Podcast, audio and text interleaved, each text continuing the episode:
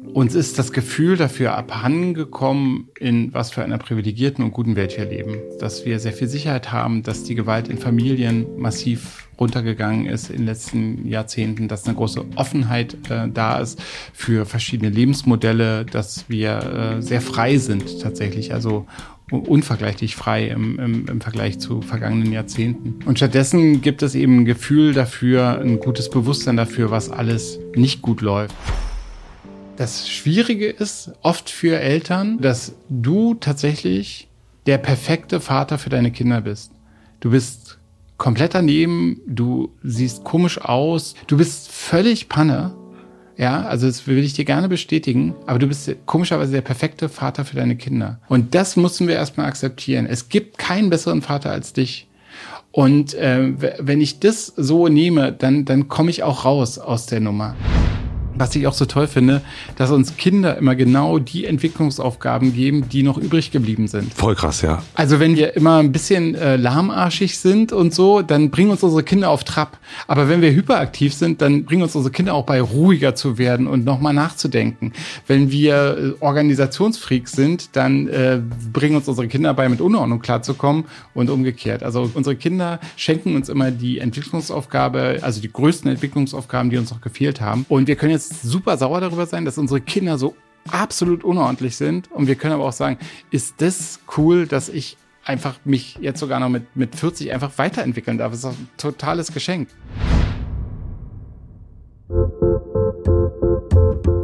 Willkommen im Hotel Matze. Ich bin Matze Hiescher und ich treffe mich hier mit Menschen, die mich interessieren und versuche herauszufinden, wie die so ticken. Mein heutiger Gast ist Jakob Hein. Jakob Hein ist Schriftsteller und Kinderpsychiater. Mit ihm kann man über ganz, ganz viele Sachen sprechen. Zum Beispiel über seine Bücher. Das machen wir heute weniger. Es geht im ersten Teil ein bisschen um seine Biografie. Ich fand es sehr, sehr interessant, dass er schon mit 14 Jahren wusste, dass er mal Kinderpsychiater werden will oder werden wird. Und darüber sprechen wir. Wir reden auch über seine wilden Wendejahre, die ich immer sehr, sehr spannend finde. Er war live hier in Berlin dabei. Und dann im zweiten Teil geht es um seine Arbeit als Kinderpsychiater. Ich wollte wissen, warum die Menschen in seine Praxis kommen, woran ich erkenne als Vater, dass mein Kind zu einem Kinderpsychiater gehen sollte, wie die Krisen der Welt das beeinflussen, was die Menschen in seine Praxis so bringt. Es geht um Selbstmitleid, es geht um den Begriff des Normalen. Wir sprechen darüber, warum das, was wir nicht tun sollten, so anziehend für uns ist. Und am Ende war es auch sehr selbsttherapeutisch, würde ich sagen, weil ich wollte wissen, woran ich erkenne, was mein Kind so braucht. Darum geht es im Podcast. Ich habe ganz, ganz viel mitgenommen, vor allen Dingen aber Zuversicht. Und ich wünsche euch viel Vergnügen im Hotel Matze mit Jakob Hein.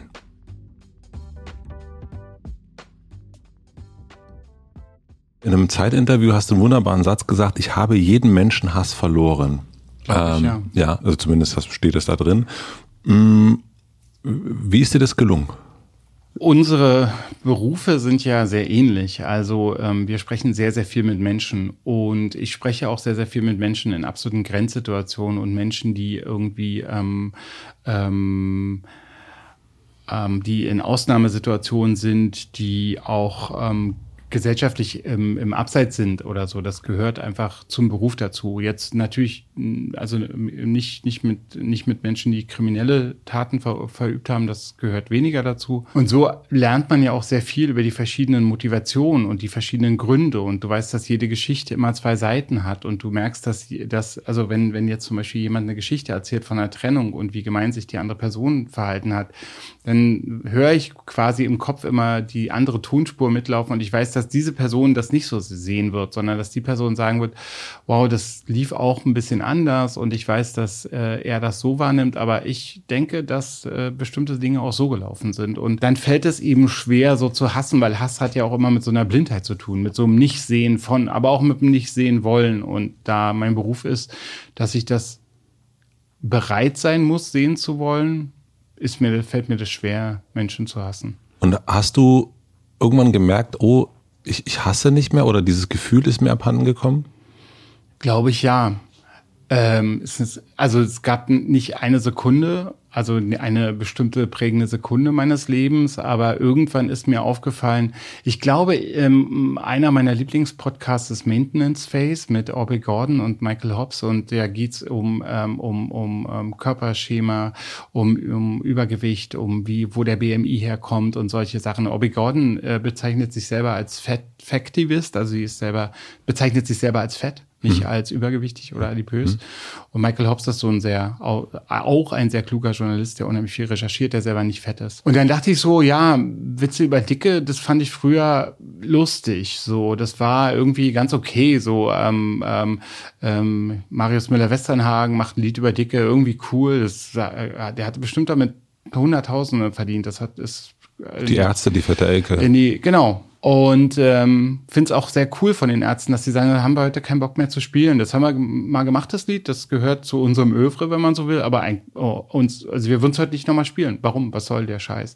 Ähm, das war ja dann das Letzte, was die Bildzeitung über die Ärzte schreiben konnte. Und ähm, da ist mir so aufgefallen, eigentlich ist das das, ich habe eigentlich gar keinen Bock mehr darauf, mich über Leute lustig zu machen oder das ist eigentlich immer nicht besonders lustig, ja. Und also solche Erfahrungen, auch natürlich meine Erfahrungen mit Transpersonen. Ähm, ich habe äh, vor 15 Jahren habe ich geglaubt, dass es in Berlin maximal äh, zehn Transpersonen gibt. Ich würde mal sagen, es gibt Tage, an denen sehe ich heute zehn Transpersonen, mit denen ich mich ähm, berate. Mhm. Ähm, oh, also ich bin weiß, dass es in Berlin ja viel viel mehr Menschen mit Transidentität gibt, so dass ich eben gelernt habe, wenn man so so eine bestimmte, wenn man die Scheuklappen abnimmt, also eine bestimmte Verengung der Sicht ähm, sich nicht gestattet, dann sieht man plötzlich ähm, so viel mehr ähm, und kann sich über so viel weniger lustig machen. Ist denn Hass für irgendetwas gut? Ja, ähm, also Hass hilft halt Territorium zu verteidigen. Also Hass hilft halt meinen Raum, in dem ich mich als biologisches Wesen bewegen kann, groß zu halten oder zu vergrößern, mhm. weil nur Hass ermöglicht mir ja andere Menschen auch ähm, anderen Menschen massiv zu schaden. Wenn ich jetzt den anderen Menschen als äh, Person wahrnehme, dann, dann fällt es mir sehr schwer, dem Schaden zuzufügen. Es gab mal so einen Fall in der Charité von so einem jugendlichen Straftäter, also der immer wieder Gewalt in, in Gewaltexzesse ähm, verfallen ist. Und da äh, hatte eben der Psychologe, der ihn behandelt hat. Das ist in den 70er Jahren gewesen. Also mir erzählte ein Kollege, erzählte das dann später. Und der zwang ihn im Rahmen seiner, seiner Behandlung, ähm, die Anatomie des Schädels zu studieren. Also der, der Schädel besteht ja aus, ich weiß nicht, jetzt sage ich was Falsches, 17 Knochen oder so, aber es sind viele Knochen und äh, die sind alle irgendwie zusammengesetzt. Da gibt es eine embryologische Entwicklung und all sowas. Also er hat ihn einfach so, ähm, so, also er hat mit ihm zusammen die Anatomie des Menschen und besonders des Schädels studiert und dann sagte der eben eben schon am Ende zu ihm, wow, das äh, hat jetzt gar keinen Spaß gemacht, weil ich ja jetzt überhaupt, also ich habe jetzt eine gute Vorstellung, was passiert, wenn ich Gewalt auf dieses System ausübe und ich, also er hat es bestimmt anders formuliert, aber er war total genervt von dieser, einfach davon zu lernen, dass eben die anderen Menschen auch Menschen sind und wie Verletzlichkeit eigentlich funktioniert. Verstehe. Und wenn jetzt, also ich erlebe oder wir alle erleben ja, glaube ich, eine Zeit, wo wieder mehr gehasst wird. Hast du aus deiner psychiatrischen Sicht eine Idee, warum das gerade so ist? Ja, ich fürchte auf jeden Fall, dass es eben also so eine, so eine, so eine Erlaubnis ist. Also ich glaube, wenn man keinen Stammtisch hat, verhält man sich auch ein bisschen ruhiger. Also jetzt in diesem, diesem, diesem metaphorischen Stammtisch.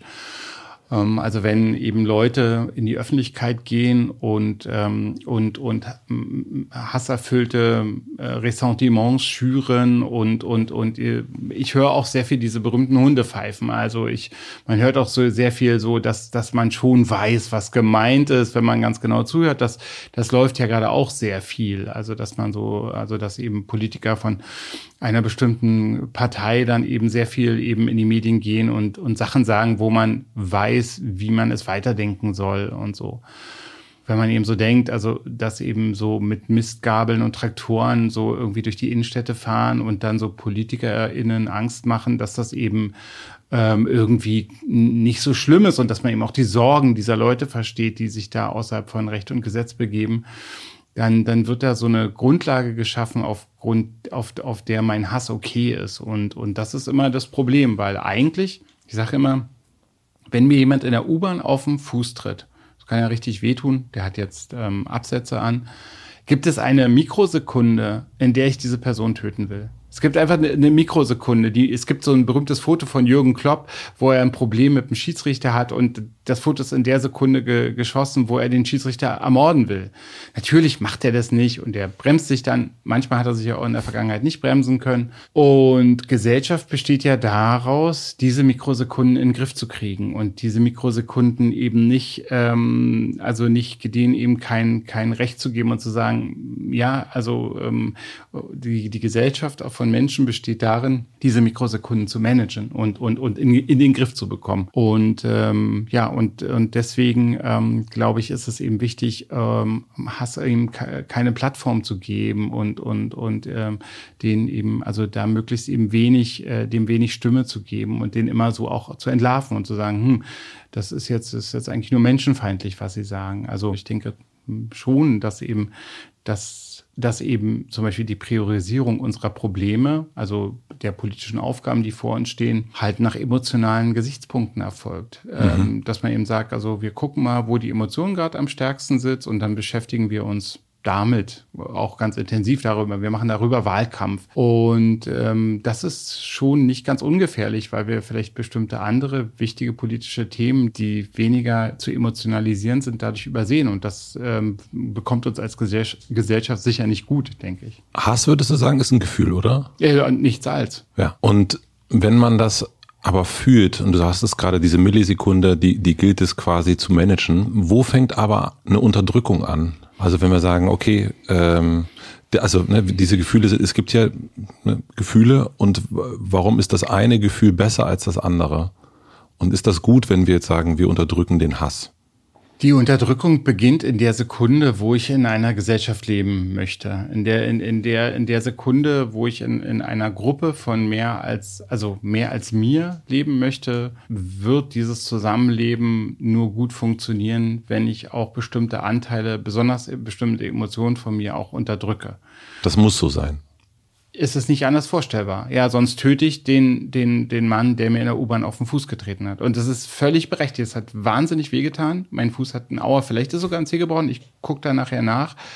Und ähm, dann kriege ich keinen Termin bei der Radiologin, dann ermorde ich die auch noch. Also ähm, ähm da, da gibt es eine gewisse Berechtigung und unsere Emotionen fühlen sich sehr wahr an. Also unsere Emotionen sind unheimlich nah an uns dran. Also wir machen ja auch die dümmsten Sachen, also auch zum Beispiel für Liebe. Wir, wir, wir sind überzeugt, wir sind jetzt sehr verliebt in diese Person und machen lauter Sachen, wo wo wirklich jeder und jede, die wir gefragt haben, und sagt, oh, mach das mal lieber nicht. Und nein, nein, nein, aber es ist wirklich Liebe diesmal. Und so machen wir eben Sachen bei Emotionen, äh, besonders aber eben und, und bei, bei Hass und Wut und diesen negativen Emo Emotionen machen wir eben destruktive Sachen. Und das ist, also die Gesellschaft besteht eben darin, diese, die, die, damit umzugehen und, und, und, und Plattformen zu finden oder eben, ja, eben Gesetzeswerke und so zu finden, wie, wie das eben in den Griff bekommen werden kann und, ähm, und äh, dann kann es funktionieren. Insofern ist Unterdrückung schon eine tägliche Normalität. Also wir müssen alle unterdrücken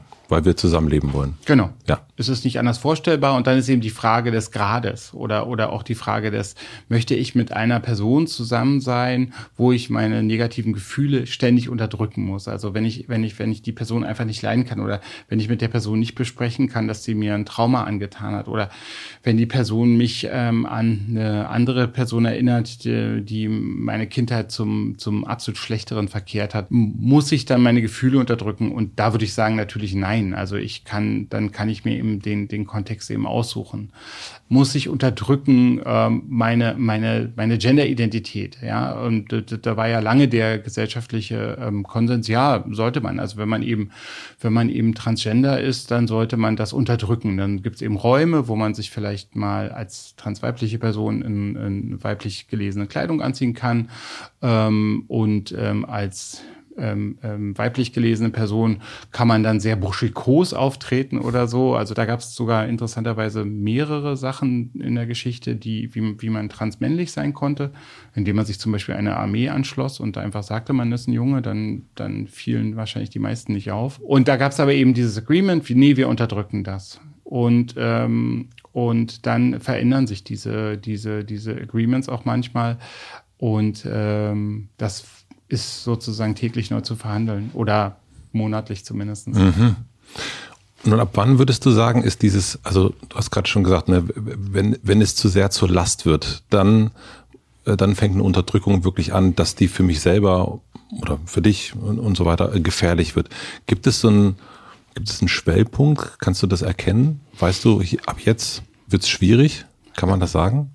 Also ich kann das nicht sagen, mhm. definitiv. Ich denke, also ich erlebe es ja eben durch meine Arbeit immer als äh, hochindividuell. Ja. Also ähm, was, was eine Person, also man, man kennt das sehr gut aus, aus Familien, wo Geschwister sind. Also es ist eine sehr, sehr identische Familienkonstellation.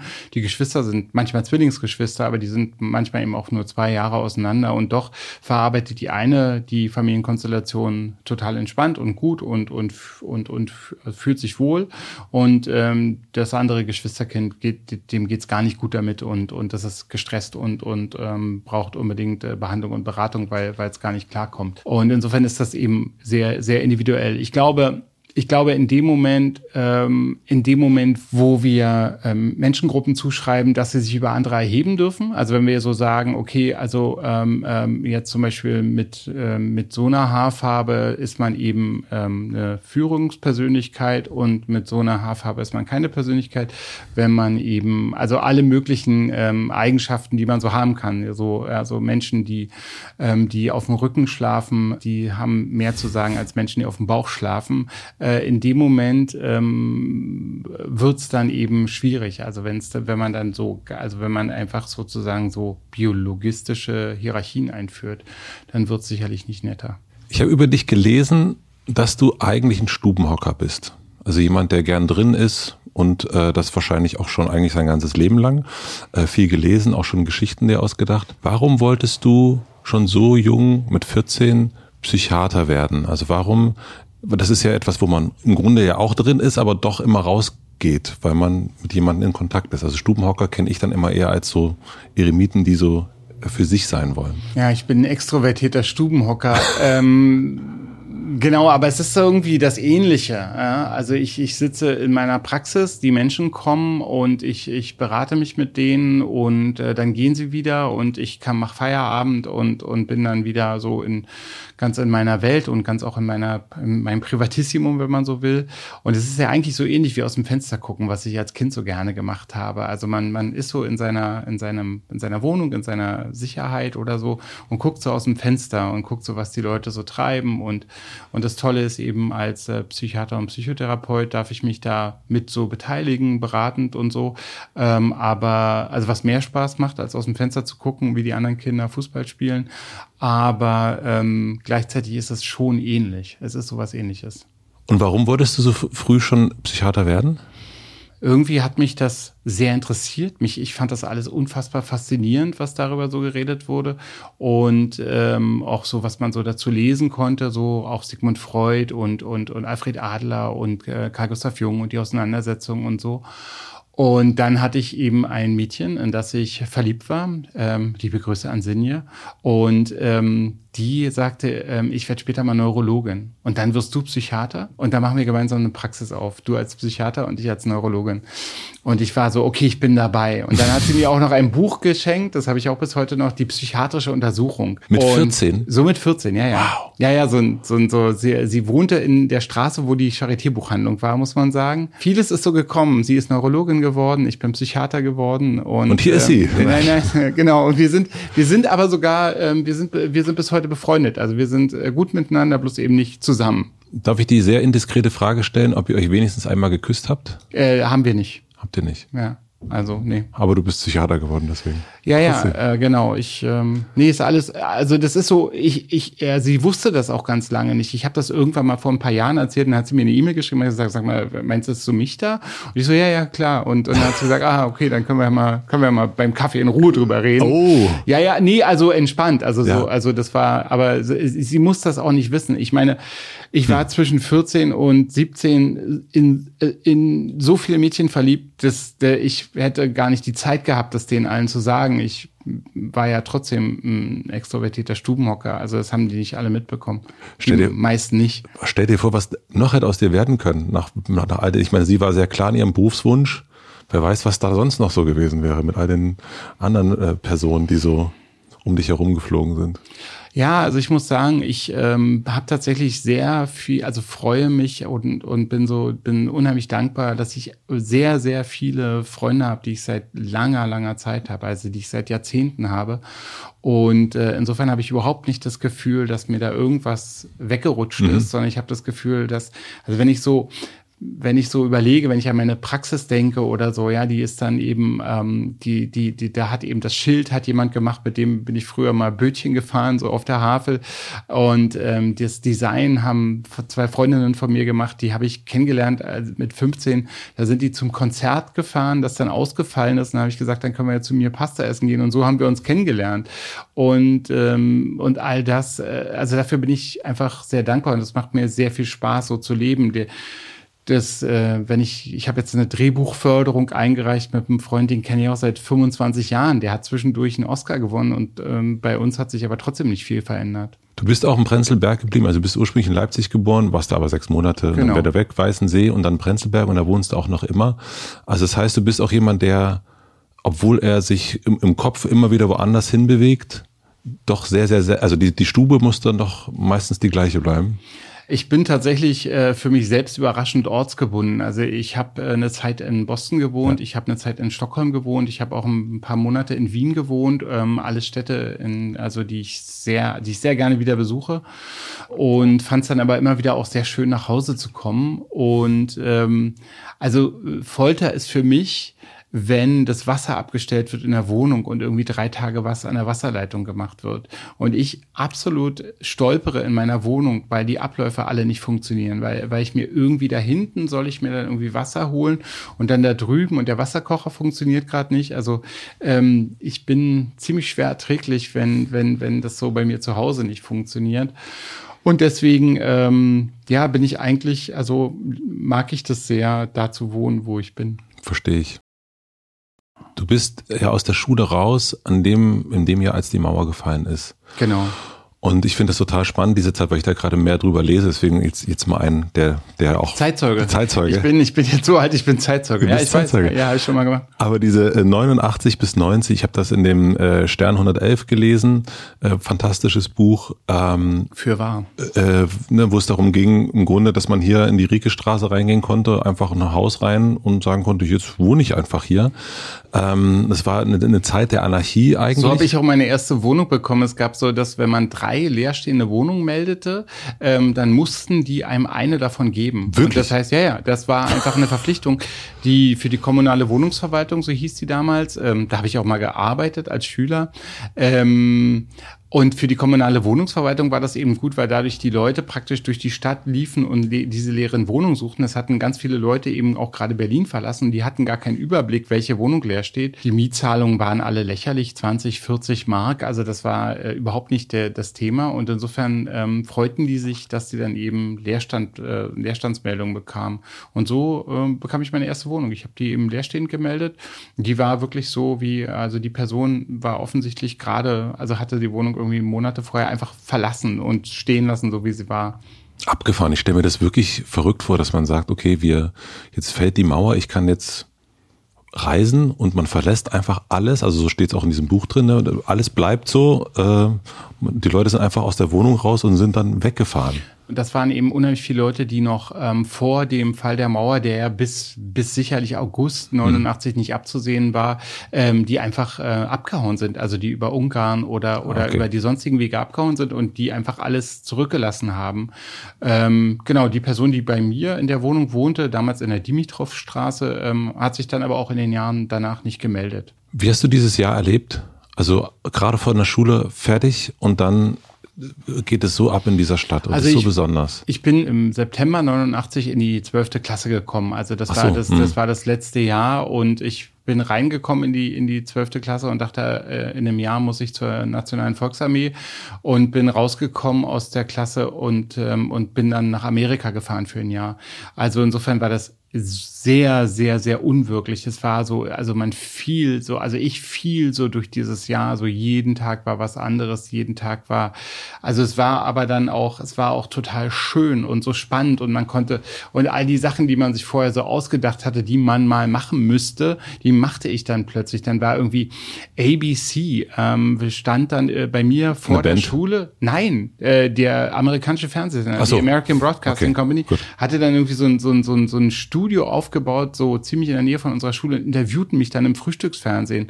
Und der Dichter Uwe Kolbe war, war dann so, ey, ich sitze in Texas, der hatte irgendwie so, der war auch abgehauen, hatte so ein Stipendium bekommen.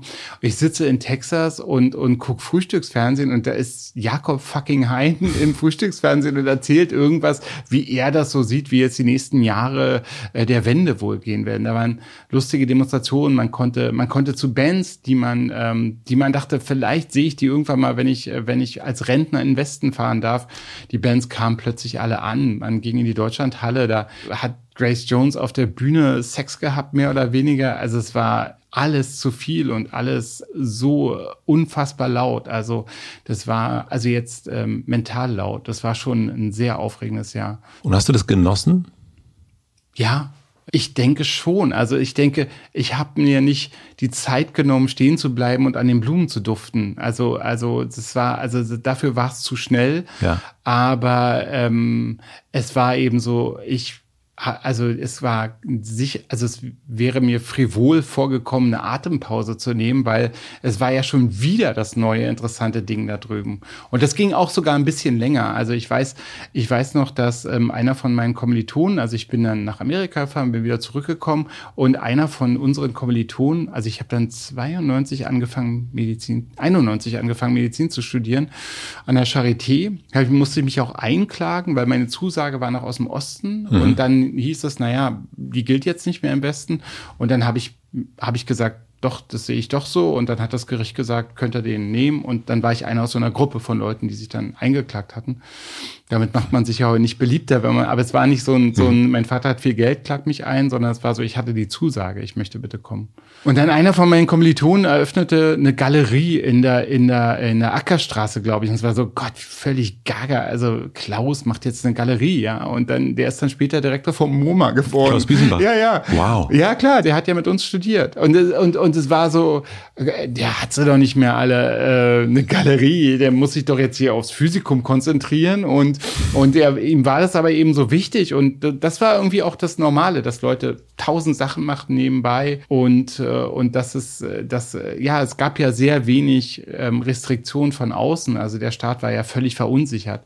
Ähm, man, also die, die Volkspolizei wusste ja, dass sie, ähm, dass sie sozusagen ein Ablaufdatum hat und deswegen waren die jetzt, die probierten so eine Art Grundordnung herzustellen, wenn es irgendwie mhm. mal notwendig war. Aber die waren jetzt keine Polizei mit Macht eigentlich, sondern das war halt so, das lief so durch. Und das war natürlich nach dieser ja doch, ähm, ich, ich behaupte ja, die DDR sei eine Theokratie gewesen, also nach dieser quasi religiösen Diktatur, die wir, die, die, unter der man da lebte, ähm, war das schon natürlich war das, also man, man, man, man machte das einfach jeden Tag, wozu man Lust hatte, weil man weiß auch, dass das nicht in jedem menschlichen Leben so ist, dass es irgendwo auch vorbei sein kann, nicht nur mit dem Tod. Habt ihr aber auch daran gedacht, also dass diese Zeit, diese verrückte äh, Galeriezeit und, und Grace Jones Zeit, das hast du damals auch gemerkt, oh, das wird jetzt nicht ewig so gehen? Also hast du so ein Ablaufdatum schon gesehen? Also, nein. Nein. Nein.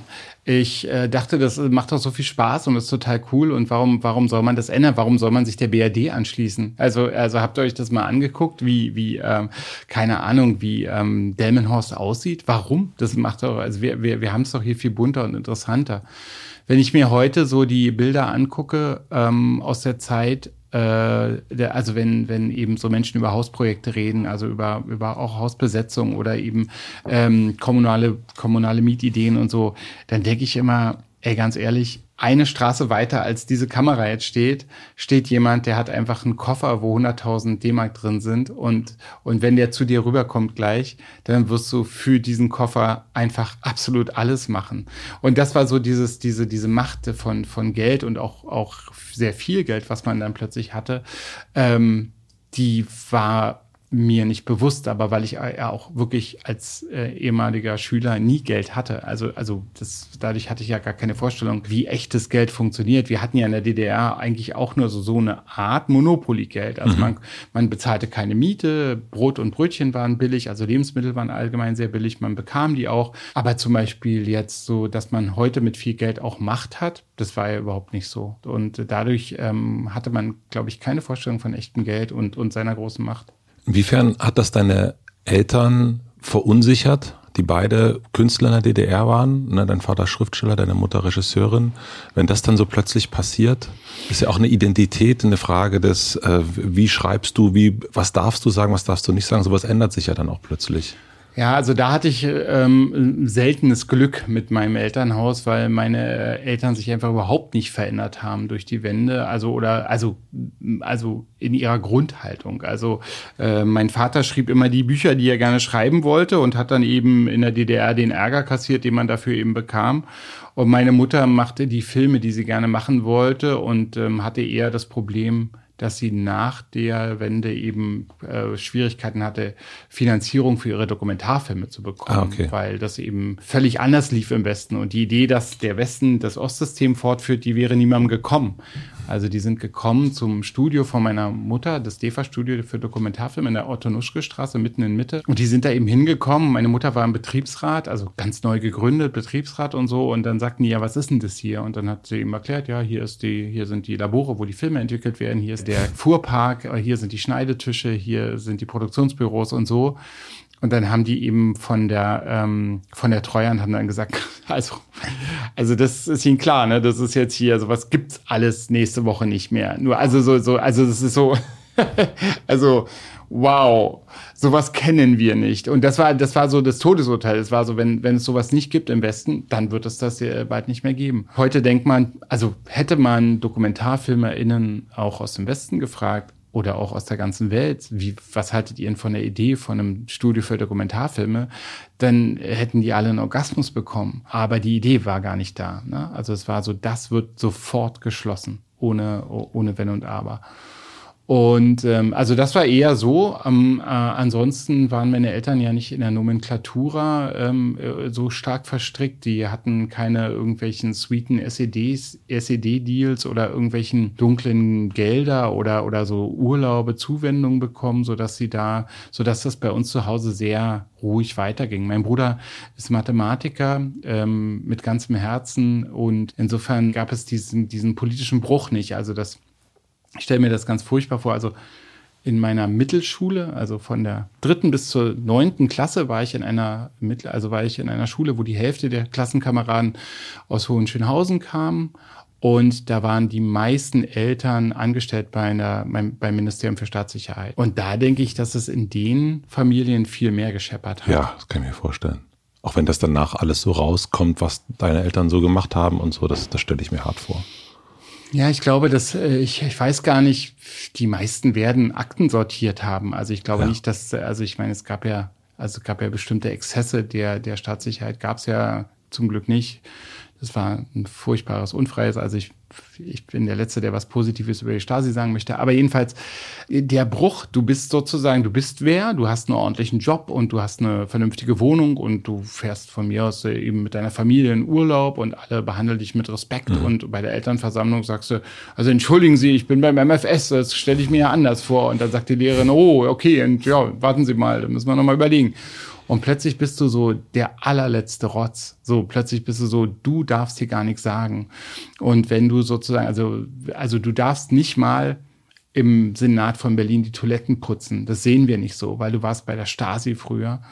Und ich glaube, der Bruch ist viel härter, wenn ja. deine Eltern sozusagen so mächtige, gute Personen sind, so, also gut würde ich, aber so mit Einschränkung. Und plötzlich sind sie so selber die verunsichertsten. Ich habe sowas probiert in, in dem Buch Kaltes Wasser so zu verarbeiten, wo, wo die Eltern so totale Nomenklatura sind und dann plötzlich verunsicherte, verunsicherter sind als der, als der Held, der, der eigentlich recht frohgemut da durch diese Wände geht, während die Eltern eben so denken, oh, hoffentlich, hoffentlich, was machen wir nur? Und plötzlich eine Realität, über die man immer im Westen sprach. Im Westen sind die Menschen arbeitslos, ja, betraf plötzlich Massen in Ostdeutschland. Viel schwerer. Du kennst ja, hast du erst erzählt, ein paar also einige Menschen auch aus dieser damaligen Zeit, wenn ihr euch trefft oder wenn oder, oder von hier aus auch guckend, was würdest du sagen, was inwiefern hat euch diese Zeit geprägt? Also dieses dazwischen aufwachsen, die erste Generation dann zu sein, die erste ja, jugendliche Generation zu sein? Ich glaube, das hat uns alle auf eine, also ich kann auf jeden Fall für mich sprechen und, und auch viele Leute, mit denen ich darüber gesprochen habe in den letzten Jahrzehnten. Also, dass ich glaube, dass eine solche Prägung, die bleibt für immer. Dieser Systemwechsel, auch dass man eben so sieht, wie Menschen das System wechseln, auch dass man so ja gesehen hat, wer bleibt oben, so. Also jetzt die absolute Unperson, Alexander Schalk-Golodkowski, der wirklich, der wirklich sich fies verhalten hat und der überhaupt keine juristischen Konsequenzen ähm, in Kauf nehmen musste, ähm, während Annetta Kahane, die eben aus der Stasi ausgetreten ist, als die Wende noch von brillantesten Seher nicht zu sehen war und die dann aber als Stasi-Frau denunziert wurde. Diese Wechsel und, und also die Kontinuitäten und auch die Wechsel, die haben uns natürlich sehr geprägt und dann in den kommenden Jahrzehnten dann äh, dieses wahrgenommen werden als der, als jemand aus dem anderen Deutschland, als jemand, der, ach so, ah ja, mhm, also so so ein so ein so ein ähm,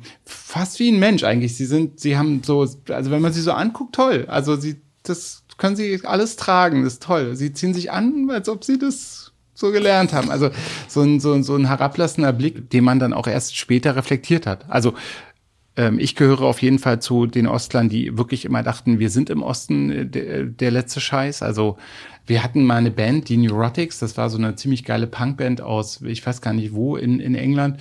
Und die kam zu uns und, und, ähm, und dann haben wir hinterher mit denen noch Backstage gesessen und ein bisschen was getrunken und so.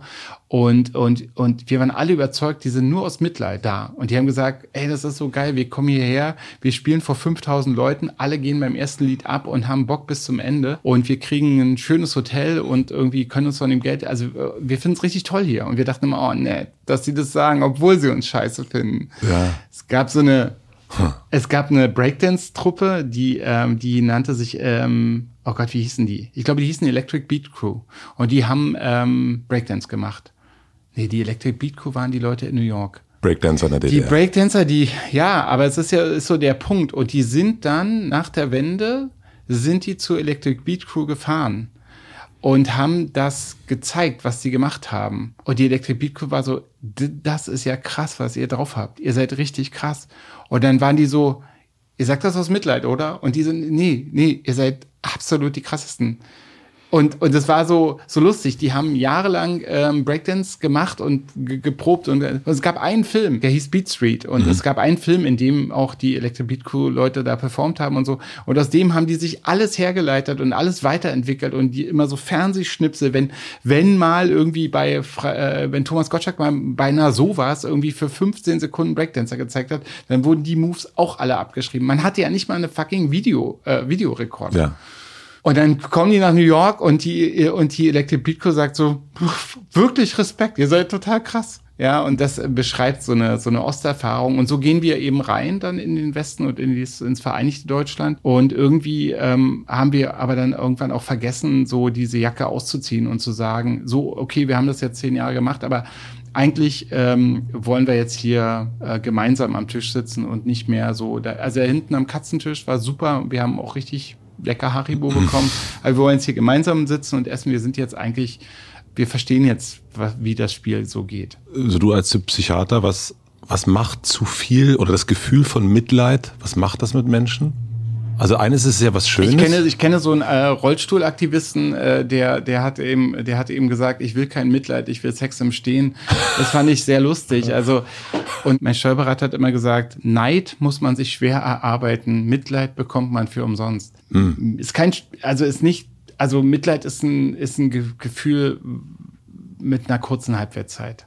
Also, also, ein, also beim Empfänger hat das eine kurze Halbwertszeit.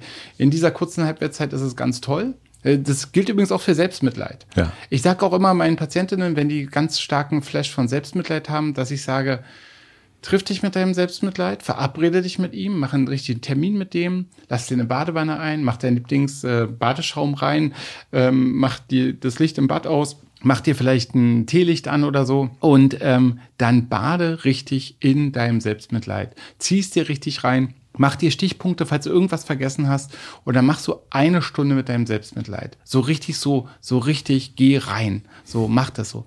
Und dann lässt du das Wasser ab, dann trocknest du dich ab und dann ist das Date vorbei. Kannst dich nächste Woche wieder mit ihm treffen, gleiche, gleiche Stelle, gleiche Welle. Aber bis dahin lass es mal einfach mit dem Badewasser ablaufen. Mitleid hat immer eine kurz, sollte immer eine kurze Halbwertszeit beim Empfänger haben. Verstehe. Sehr, sehr gut. Warum kommen Menschen in deine Praxis, die du jetzt seit 2011 hast? Du warst vorher in der Charité, hast du gerade schon äh, so ein bisschen erzählt. Dann bist du da weg, aus diversen Gründen, sich selbstständig gemacht. Und warum kommen jetzt Menschen zu dir? Ich wünsche, ich könnte das sagen. Naja, also erstens gibt es sehr, sehr viele Patientinnen und Patienten, die Hilfe suchen. Also die, das, die Nachfrage ist, ist riesig und das Angebot ist zu klein. Das ist ganz eindeutig so. Also wir haben pro Monat 50 Menschen, die kommen wollen und wir können maximal drei bis fünf Leute aufnehmen. Das sind aber hauptsächlich Kinder und Jugendliche bei dir? Ja, sagen wir mal 60, 40, mhm. aber hauptsächlich Kinder und Jugendliche.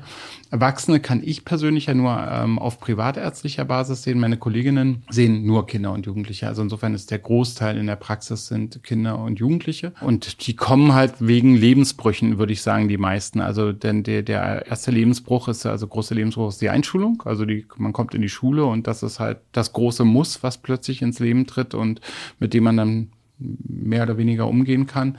Und der zweite große Lebensbruch ist äh, die Pubertät. Also man hat so eine M-Verteilung, ähm, die, die ganz typisch in der Kinder- und Jugendpsychiatrie auch wahrscheinlich seit Jahrhunderten ist, auf jeden Fall seit, seit 50 Jahren ist das so, sind es die typischen äh, Häufungspunkte, wo Menschen kommen. Also Pubertät, Beginn der Pubertät und Beginn der Schule.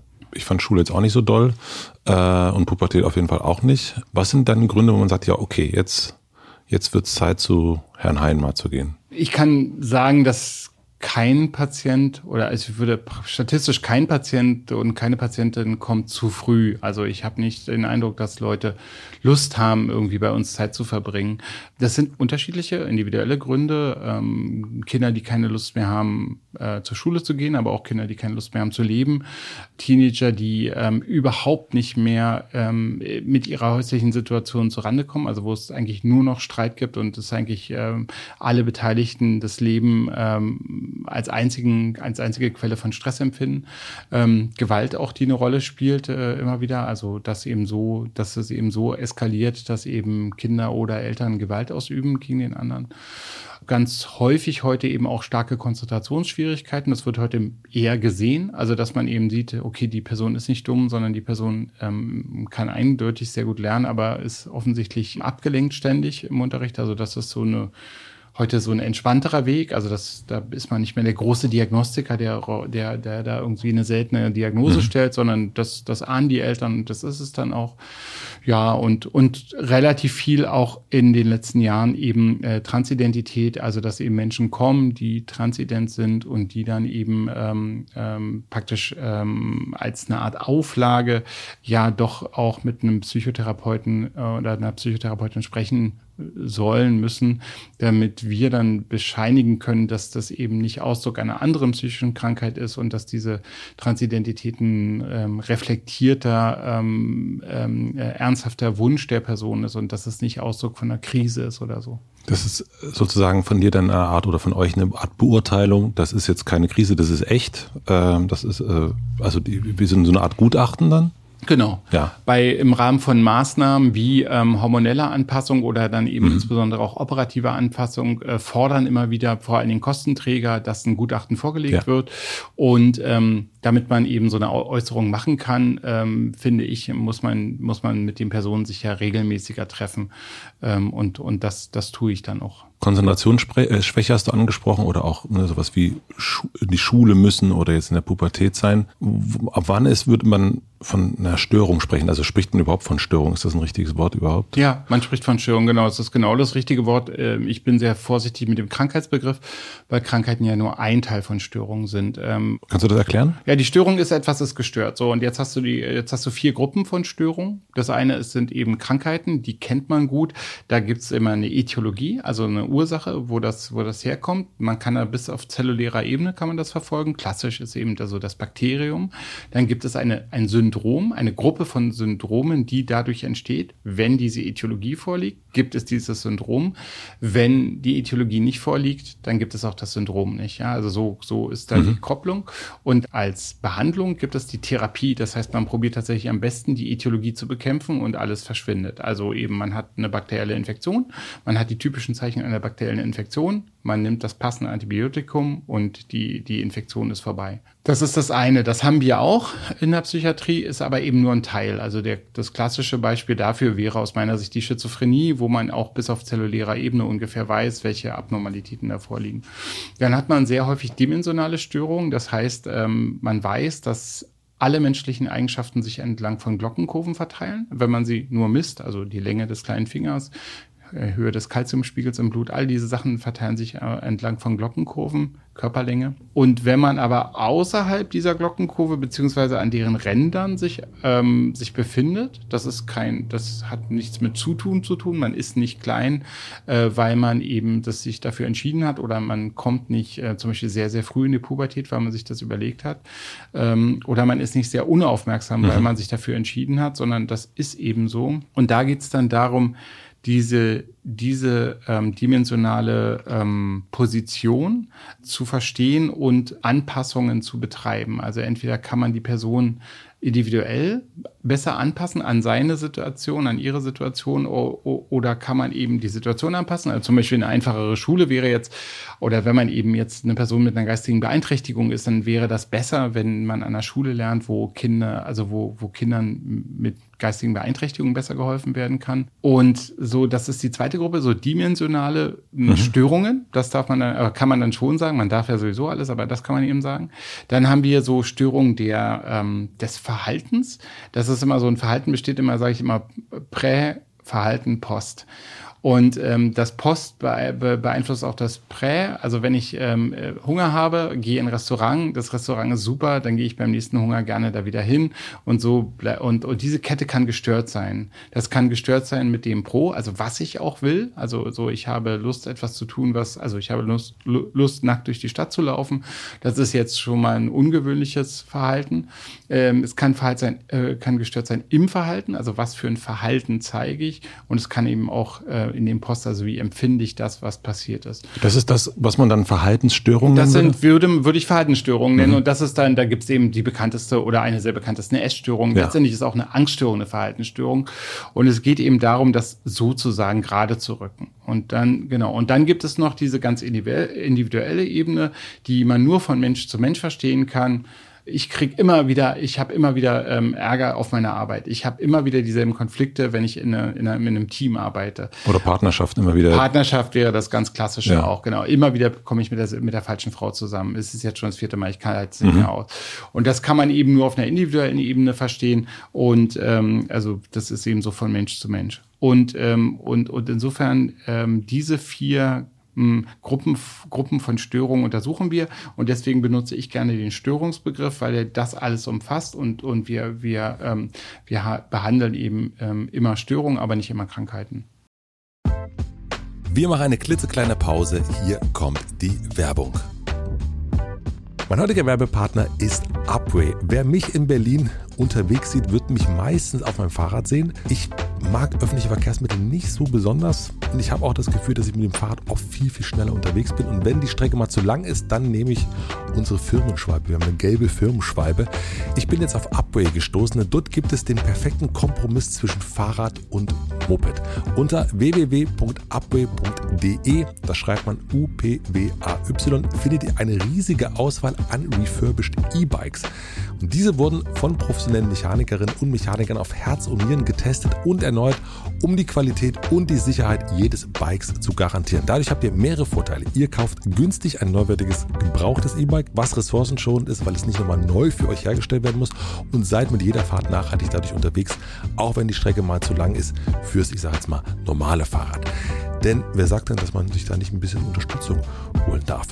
Wenn ihr euch für dieses Jahr sowieso vorgenommen habt, mehr in Bewegung zu sein, aber immer wieder Ausreden findet, das Fahrrad doch stehen zu lassen, dann solltet ihr unbedingt mal im Onlineshop von Upway vorbeischauen. Wer sich dort für ein refurbished E-Bike entscheidet, spart mit dem Code HOTELMATZE weitere 5% auf sein Wunschmodell. Den Link und den Code findet ihr wie immer natürlich auch im Linktree in meinen Shownotes. Vielen Dank an Upway für die Unterstützung dieser Folge. Und nun zurück zur Folge.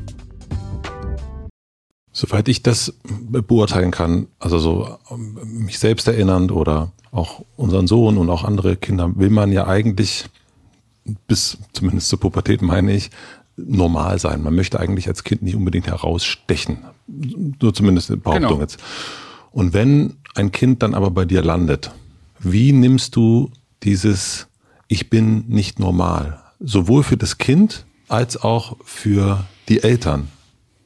Genau, also es ist ein Begriff, den, den, den Psychiater äh, und Psychiaterinnen äh, versuchen äh, zu vermeiden, wie der Teufel das Weihwasser. Normal, damit kann ich nichts anfangen, äh, weil, äh, weil das Normal ist in Ordnung, aber das Problem ist, dass es dann eben auch anderes gibt. Also dass man eben sagt, es gibt eben ähm, nicht normal und das halte ich für extrem, also extrem und falsch. Also ähm, das, das, das äh, finde, finde ich. Also wir probieren eben durch die Praxis, probieren wir zu vermitteln. Also wir haben eine freundliche, helle Praxis. Ähm, da ist äh, jeder willkommen willkommen. Ähm, wir, wir, wir, wir begrüßen uns äh, freundlich. Ähm, niemand von uns, weil wir selten Blut abnehmen oder ähnliche Prozeduren machen, halt, trägt niemand von uns einen Kittel. Und ist das dein Praxisoutfit? Nein, nein, nein. Ich bin hier natürlich viel besser angezogen als in der Praxis.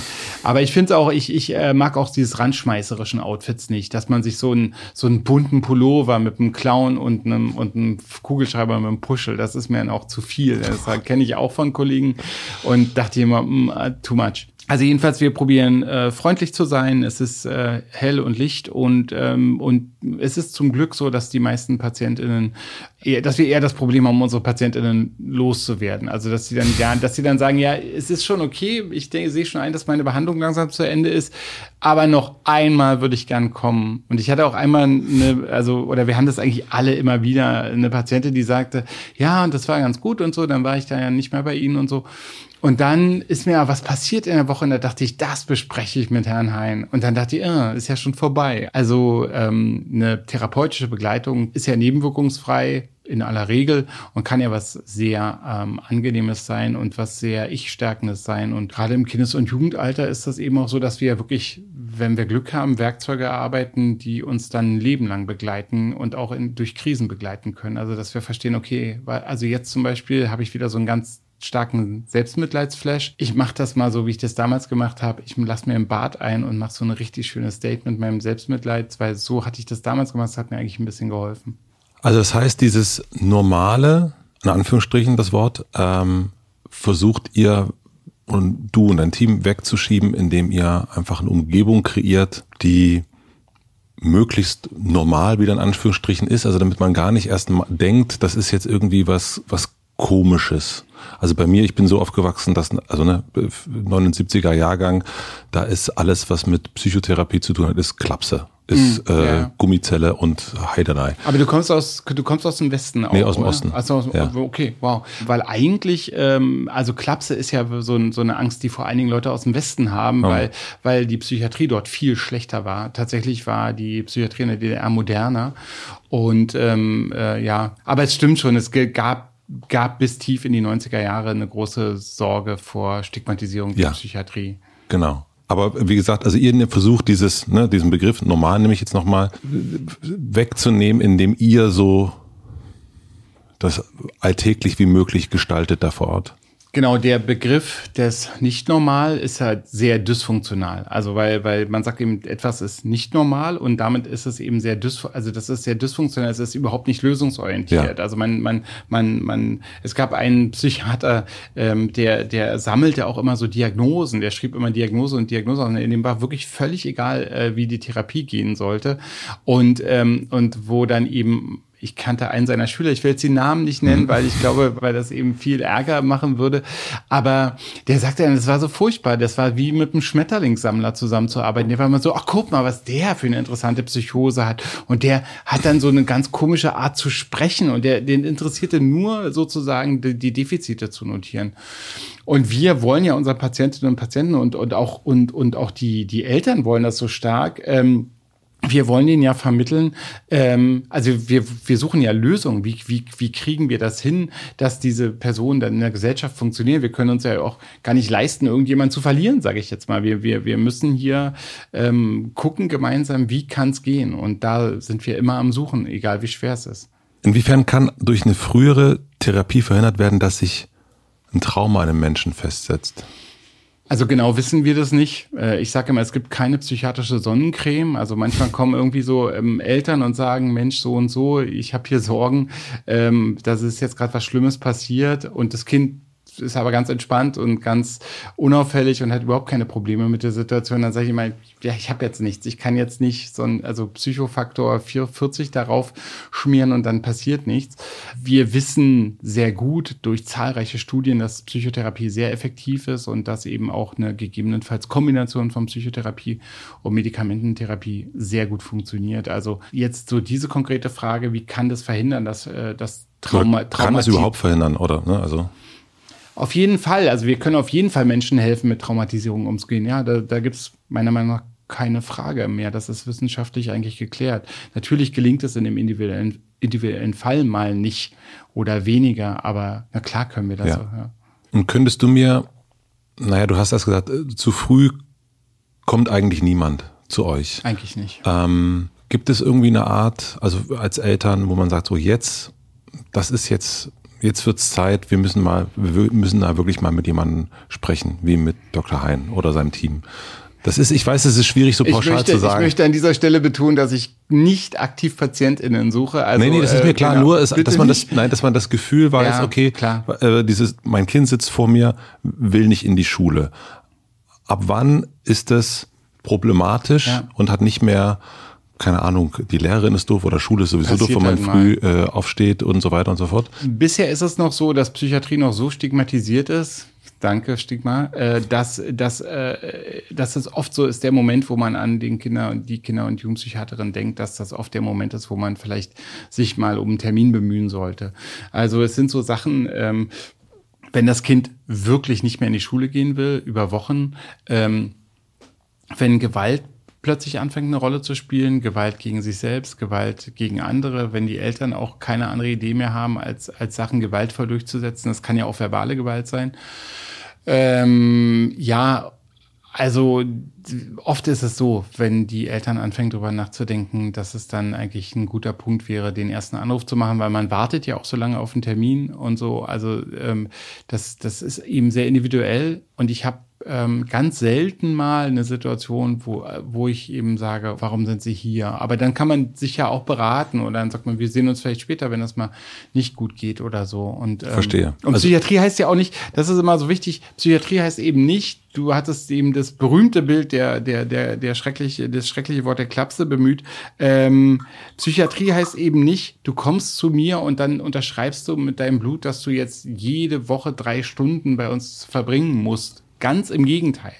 Also Psychiatrie kann eben auch mal sein, man, man macht drei Beratungstermine, freut sich und geht dann mit seinem Beratungsergebnis. Oder man macht einen Beratungstermin, dann macht man ein bisschen Diagnostik und dann spricht man mit, der, mit den LehrerInnen, was ja heute viel besser geht dank mhm. Corona, weil, weil eben alle jetzt wissen, wie, wie man eben einen Computer benutzt, um in Konferenzen zu gehen. Und seitdem sind diese Helferkonferenzen, die wir immer schon machen, sind aber viel leichter zu organisieren. Und also ähm, ich will sagen, Psychiatrie heißt ja nicht immer ein, ein, ein einjähriges Commitment, sondern ja. manchmal sind es eben sechs Termine. Du hast gerade Corona angesprochen. Was siehst du an Folgen dieser Corona-Zeit bei deinen Patienten und Patientinnen? Also das war auf jeden Fall sehr einschneidend für die meisten eben äh, Kinder und Jugendlichen in einem Ausmaß, dass wir uns nicht gut vorstellen können, weil wir es ja erst post hoc eben erforschen können. Äh, die Gesellschaft war darauf überhaupt nicht vorbereitet, irgendwie logischerweise.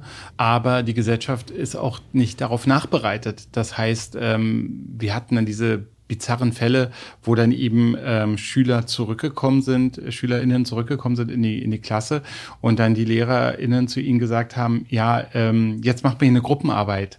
Und die, und die Schüler waren aber jahrelang nicht in der Schule und, und, und, und, und waren da irgendwie nicht angekommen. Und die LehrerInnen haben da gesagt, naja, also in der vierten Klasse wird man ja wohl mal eine, Druck, äh, äh, eine Gruppenarbeit machen.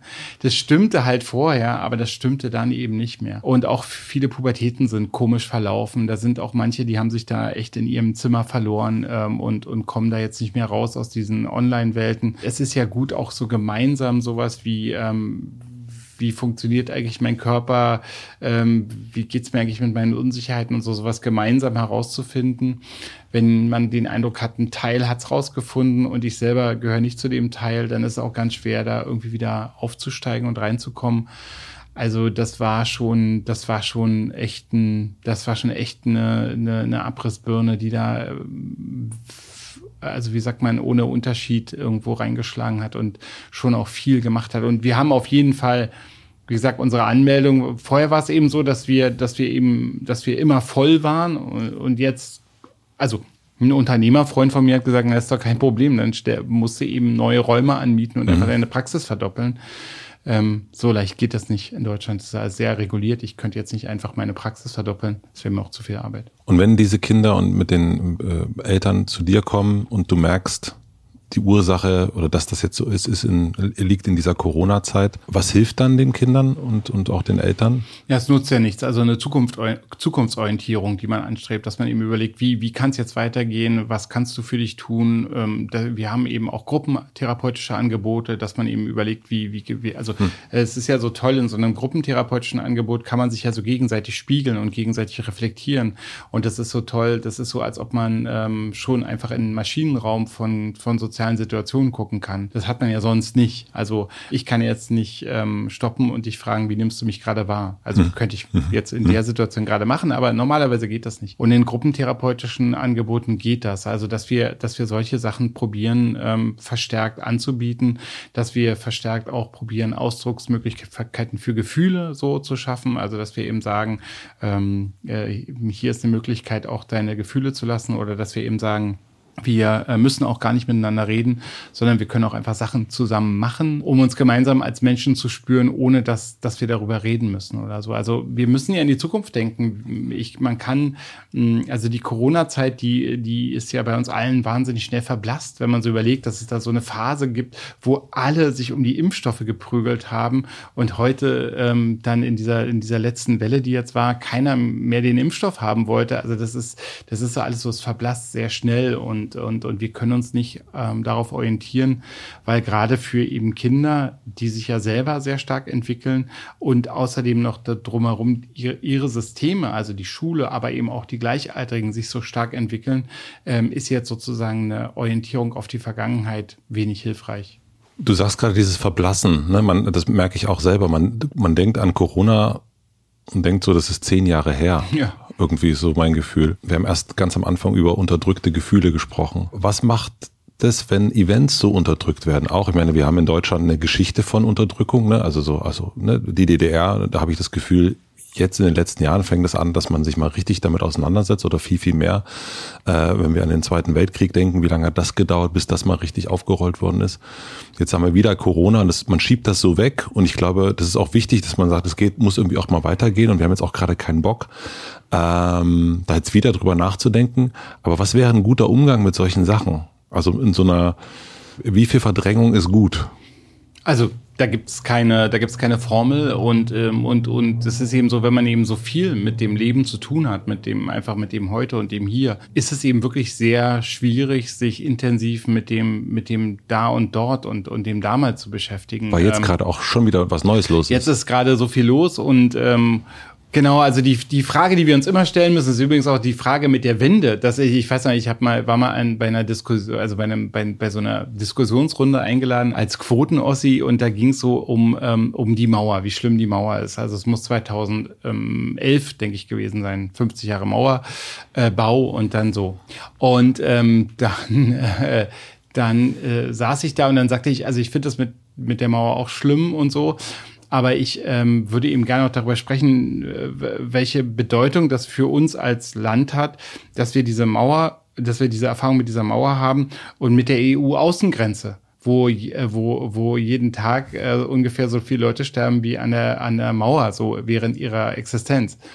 Und die sind ausgerastet. Die Leute waren so wütend auf mich, die anderen Podiumsleiter, Eberhard Diebken und so. Das war, das war so wie so, was soll das? Und ich denke eben immer, das ist vielleicht eben auch meine psychotherapeutische Prägung, dass ich eben denke, es ist schon wichtig, die Ereignisse, also die Erfahrung der Corona-Pandemie zu verarbeiten, aber immer mit der Frage, mit, mit, mit dem Blick in die Zukunft. Also, das, also das, was ist mir da passiert? Welche Gefühle ähm, habe ich daraus auch nicht verarbeitet? Und wo begegnet mir das auch in meiner Gegenwart und auch so meiner Zukunft? Wir haben ja immer dieses berühmte, ne? wir haben, wir, wir können und wollen unser Leben immer nur rückwärtig analysieren und es geht aber darum, es vorwärts anders und letztendlich besser zu leben. Und das ist immer die, das ist immer die, die, ähm, also das Dilemma, in dem man eigentlich ist, weil, weil die beste Analyse ist immer nur bezogen auf die Vergangenheit, weil man da eben auch so hinterher gucken kann. Wie einer meiner klinischen Lehrer sagte, das Retrospektroskop ist das genaueste wissenschaftliche Instrument.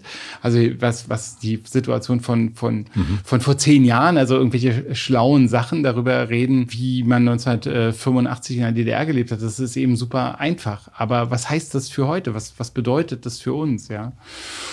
Und ähm, so ist das auch mit Corona. Also ähm, und ich glaube gerade die Pandemie war eben schon ein singuläres Ereignis. Also wir kämpfen jetzt mit Hilfe der Lebensmittelindustrie darum, dass wir bald wieder eine schöne Pandemie haben. Aber ähm, aber es war erstmal singulär und die Erfahrungen äh, können eben nur bedingt äh, können uns bedingt nur weitertragen. Was meinst du mit Lebensmittelindustrie? Naja, die, die Tiere kriegen ja nach wie vor tonnenweise Antibiotika gefüttert. Ja. Und äh, weißt du übrigens, warum die Antibiotika kriegen? War, damit die, es ist wirklich so, damit die Bakterien im Darm den armen Viechern nicht das Essen wegessen. Weil jedes Bakterium hat einen Umsatz, was mhm. weiß ich, so von zwei Kalorien pro Tag. Und das sollen die nicht mehr machen. Und wenn du eben eine Million Bakterien, dann hat, dann hat, hat, die, hat die Kuh eine Million Kalorien mehr, die, die, mit denen sie dick werden kann. Das Boah. ist der Grund. Ist das nicht ekelhaft? Ja, ja total. Ja. Und darüber züchten wir uns mit hoher Wahrscheinlichkeit schlimme Resistenzen. Die aktuellen Krisen, also nehmen wir mal, wir nehmen Corona, äh, das hatten wir jetzt gerade, aber auch, es ist ja, es ist ja viel los. Man kann sich gar nicht mit dem beschäftigen, so zum Beispiel Corona, weil es dann auch wieder das nächste gibt. Was ist so deine Erfahrung aus der Praxis? Welche Rolle spielen diese Krisen der Zeit für deine Patienten, Patientinnen? Also wiefern ist das Kollektive das Persönliche? Das ist eine sehr gute Frage, deswegen überlege ich auch so lange, ähm, also oder ich äh, habe so das Gefühl, dass ich so probiere, so, so, so meine Antwort zusammenzubasteln förmlich, äh, weil uns ist das Gefühl dafür abhandengekommen, in was für einer privilegierten und guten Welt wir leben. Also, dass, dass wir sehr viel Sicherheit haben, dass die Gewalt in Familien massiv runtergegangen ist in den letzten Jahrzehnten, dass eine große Offenheit äh, da ist für verschiedene Lebensmodelle, dass wir äh, sehr frei sind tatsächlich, also unvergleichlich frei im, im, im Vergleich zu vergangenen Jahrzehnten. Und stattdessen gibt es eben ein Gefühl dafür, ein gutes Bewusstsein dafür, was alles nicht gut läuft, weil wir eben diese, diese Maschine haben, die uns das ständig ins Gesicht treibt. Also das Internet ist halt sehr gut darin, Probleme zu verstärken und, ähm, und, ähm, und die Aufmerksamkeit auf diese Probleme zu ziehen. Und ich habe ja vor allen Dingen beruflich mit Menschen zu tun, die Probleme haben, Stabilität zu finden und die ähm, dadurch massiv verunsichert sind durch diese, ähm, durch diese, ja, also Mechanismen. Also ich ähm, finde schon, dass es wichtig ist, ähm, sich äh, darum zu kümmern, was so los ist auf der Welt, finde ich sehr wichtig. Aber eben, wenn man erstmal alle Hoffnung verliert, ähm, dann macht man immer nur den falschen Leuten Platz. Das heißt, wenn ich das richtig verstehe oder richtig gehört habe, es gibt sowieso eine Verunsicherung bei deinen Patientinnen und dann kommt noch das Außen dazu. Und das sorgt eigentlich dafür, dass diese Verunsicherung noch größer wird. Ja, es gibt eine Schwierigkeit mit so, also es gibt so eine Schwierigkeit, Sachen einzuordnen, zu sagen, ja, okay, ähm, jetzt habe ich hier fünf Problemfelder, aber ehrlich gesagt, drei davon gehen mich ja gar nichts an. Das ist, das ist halt so, das muss ich mich nicht drum kümmern. Das und fällt dann schwer zu differenzieren. Das fällt dann schwer, genau. Und, und, ja. und, und man fühlt sich dann total verunsichert dadurch. Und, ähm, und, und ähm, also ich meine, also dieses, dieses Kommunikationsdesaster, äh, Heizungsgesetz, ja, also, also anstatt, dass die hingehen und sagen, wir haben jetzt mal geguckt und in Deutschland werden alle 30 Jahre neue Heizungen eingebaut. Im Schnitt so. Da würde ja jeder sagen, ja, stimmt. Äh, müsste bei meines vielleicht auch mal wieder dran oder eben auch nicht. Ja. Stattdessen äh, haben die Leute ernsthaft gedacht, dass, äh, dass Herr Habeck sich die Zeit nimmt, zu ihnen zu kommen und die Heizung aus dem Keller rauszuschrauben. Ich würde ihm das ehrlich gesagt nicht mal zutrauen, dass er das hinkriegt. Also jetzt das so. Aber, aber was für ein Desaster. Nicht mal bei einem Haus würde das hinkriegen, nein. Ja, glaube ich. Nee, glaube ich glaube das wirklich nicht. Also ich traue es mir selber nicht zu. Ich will ist jetzt nicht, also der, ich ist jetzt nicht, dass ich jetzt diese Person dissen will, sondern ich sage nur, also. Und äh, plötzlich sind die Leute oh, panisch wegen ihrer scheiß Heizung und holen sich zehn Jahre früher bloß noch eine Gasheizung. Dann haben wir Bestandsschutz, da kann uns keiner anstatt so einfach mal so das, ähm, wie sagt man, emotionsarm aufzunehmen, worum es da vielleicht gehen könnte. Wie bringst du das deinen Patientinnen bei? Also ich bin ja kein Lehrer, ich, ich bringe niemandem was bei. Ähm, aber wir diskutieren sowas. Wir diskutieren, also so das klassische Ding ist so Wahrscheinlichkeiten so diskutieren. Also gerade wenn, wenn meine Patientinnen so katastrophisieren, dass man sagen, okay, okay, also wenn jetzt, also was ist die Wahrscheinlichkeit, dass ihr Nachbar eine Anzeige erstatten wird? Was ist die Wahrscheinlichkeit? Einfach realistisch, let's be honest, so. Und dann nehme ich das auch mit, wenn die, wenn die Person sagt 60 Prozent, sage ich, okay, lass uns mal annehmen, das ist 60 Prozent, dass sie, mhm. dass sie dich anzeigt. Glaube ich nicht, aber so. Was ist die Wahrscheinlichkeit, dass die Polizei das, das, das annimmt? Also, dass die Wahrscheinlichkeit das verfolgt, ähm, dass, dass sie eben ähm, ähm, homosexuellen Sex äh, äh, in einer riesen Lautstärke in ihrer Wohnung gehabt haben? Was ist die Wahrscheinlichkeit, dass die, dass die Polizei diese Anzeige verfolgt? Naja, also auch, sagen wir mal, ehrlich gesagt 40 Prozent, oder? Also wenn man es dann so mal rausbricht und sich dann so vorstellt, so Polizeirevier Brunnenstraße, da kommt so eine Anzeige, sagen wir mal 40 Prozent, also so, also. Und was die Wahrscheinlichkeit von diesen 40 Prozent, dass die Staatsanwaltschaft das dann nimmt, so, also auf, so auf der, und dann, und dann bist du am Ende sozusagen, bist du bei einer Wahrscheinlichkeit von 0,1 Prozent, dass du in den Knast kommt, kommst. So, und 99,9, dass das wahrscheinlich völlig in Ordnung ist. Und, ähm, oder hm. dass es jedenfalls nicht diese Katastrophenkonsequenz haben wird, die du hattest. So eine Sachen kann man diskutieren, ja, man kann, man Stark, kann, super. Man kann Sachen, dass man sagt, geh mal in dein Gefühl, was ist denn los? Was ist denn dein Gefühl? So, wer schreit da rum? Und ähm, wenn du dir jetzt selber begegnen würdest und du wärst ganz ruhig und, und, und stark und, und so wie so ein Superheldenmodell von dir, was würdest du dann zu dir sagen? Und dann sagen die Patienten, da würde ich sagen, naja, also ganz so schlimm wird es ja wohl nicht sein. Ich habe die Kaffeemaschine natürlich ausgemacht, ich habe die auch immer ausgemacht. Und dann man sagt, ach Mensch, ist ja interessant, was du so als Superheld so zu dir sagen würdest. Und denken die Patienten auch, ja, das ist wirklich interessant und das ist dann schon mal beruhigend. Manchmal behandelt man Patienten mit Hypnose und ähm, geht, äh, dann gehen die nochmal in Situationen, die ihnen viel Angst machen, diesmal auch noch mal mit einem Begleiter, vielleicht mit einem starken Begleiter oder einfach als, als sie in ihrem heutigen Ich, um dann so eine Situation noch mal anders aufzuräumen. So Sachen, individuell. Ich, es tut mir leid, es ist immer... Nein, ich, nein, ich verstehe das total. Äh, äh, vor allen Dingen ist das man weiß ja nicht, was dann so passiert bei dir, ne? Oder woanders auch. Und ja, aber, dass du das, äh, ich, ich mag das voll, weil das kann jetzt auch jeder und jede, die das jetzt hört, ähm, überlegen, dieses Katastrophisieren und dass man sich mal wirklich so hinsetzt und sagt, okay, wir rechnen das jetzt mal durch. Und dadurch, durch so eine Rechnung auf so einem Blatt Papier, wird's ja auch was völlig anderes, weil man muss wirklich, nee, lass uns mal wirklich Prozent zahlen. Ähm, und das so durch, komplett durchzuspielen. Und meistens, glaube ich, dachte ich gerade, wenn du das erzählt hast bei Sachen, wo ich denke so, ah, da habe ich so ein bisschen Sorge, dann ist man dann so bei der dritten Zahl, ist man dann schon, ach egal, gut, weg. Das ist auch super, genau. Es gibt ja diese tolle, diese tolle Sache, wenn man Schlafstörungen hat, ähm, dass man sagt, ähm, als eine Übung ähm, gegen Schlafstörungen nachts im Bett, dass man zehn Minuten die Augen schließt, ohne einzuschlafen. Ja. Das beruhigt die Leute so. Ja. Das ist einfach, du, und nach zehn Minuten wieder aufmachen, davon schläft jeder ein. Weil das ist so, das ist so okay, ich mache jetzt die Augen so zehn Minuten und schlaf nicht ein. Ich gut, darf ja. auf jeden Fall nicht einschlafen. Genau, ich, also, ich will, Ach, genau. Und das, das, davon schläft man jetzt sehr beruhigend. Ah, toll. Oder auch sehr toll, äh, Ausatemzüge zählen. Nicht Einatemzüge zählen, sondern Ausatemzüge zählen. Also äh, ehrlich, also wie sagt man immer, True Story, aber ich bin wirklich noch nie bis 20 gekommen. Das schafft man nicht. Und wenn man es sich verzählt hat, also wenn man sich nicht sicher ist, ob man jetzt sieben oder acht hat, einfach nur ganz ruhig bleiben, no problem, alles gut, wieder von eins anfangen. Ey, man kommt nicht bis 20. Und es dürfen nur Aus, Ausatemzüge sein. Man schläft so, äh, man, man ratzt so weg, das, das geht eigentlich gar nicht klar. Ich hatte hier die Frage drauf stehen, äh, äh, wie begleitet man Menschen von der Angst in die Zuversicht? Und da hast du auch mal einen, einen Talk dazu gehalten, den ich mir im Internet äh, angeguckt habe. Und eigentlich ist es, du hast es jetzt schon beantwortet, indem man die Katastrophe so konkret wie irgendwie möglich macht denke ich gerade eigentlich. Ja, ich weiß, das war ganz toll. Das ist so eine Tagung, das äh, ist unvor, unvorstellbar toll in Bregenz. Und die Frau, die Carmen Feuchtner, hat so ein Netzwerk aufgebaut mhm. und da hatte die mich eingeladen. Und das Schlimme ist daran, ich hatte sofort zugesagt, weil das so ein tolles Netzwerk mhm. ist, super tolle Personen, die da unterwegs sind. Das Schlimme ist, dass Carmen dir sagt, worüber dein Vortrag ist. Aber das war eine tolle Frage, finde ich. Also die Frage, Mega. wie kommt man von der Angst in die Zuversicht, ist doch fantastisch. Pro, probier mich zu verstehen. Das Problem ist so, weißt du, du sitzt da und dann, ja, wir freuen uns sehr, rein, dass Sie da sind und so. Also wir sind jetzt natürlich per Du.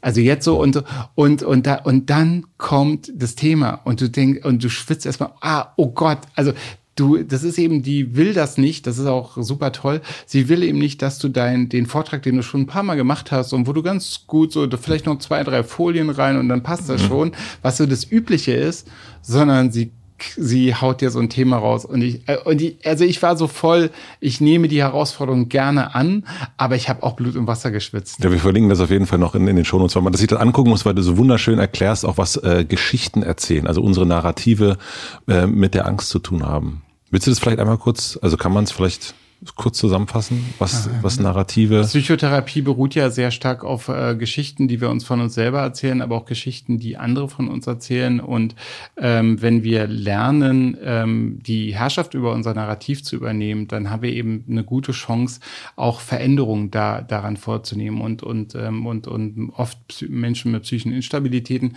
haben oft das Problem, dass sie, dass sie ihr, äh, ihr Narrativ als oktroyiert, also als etwas anderes, als etwas Fremdes äh, äh, und erleben. Und da geht es eben dann darum, wieder dann eben irgendwie auf den Fahrersitz zu kommen oder eben auf den Fahrradsattel zu kommen und selber zu fahren und selber das Narrativ zu erzählen. Und dann können wir es eben auch positiv beeinflussen. Und da, das, das, das ist etwas, was wir als Psychotherapeutinnen sehr gut können. Also die Geschichte umschreiben. Ja, genau. Also das ist äh, die Geschichte nimmt dann einen, einen anderen Verlauf. Mhm. Also ähm, ich habe viele Patienten, Patientinnen, die Dungeon, Dungeons and Dragons spielen, die wissen dann genau, was gemeint ist, weil da, da geht's ja dann immer darum, dass dann irgendwie der Dungeon Master irgendwie plötzlich eine andere Idee hat und dann müssen eben müssen eben alle wollen auch alle ja. darauf reagieren.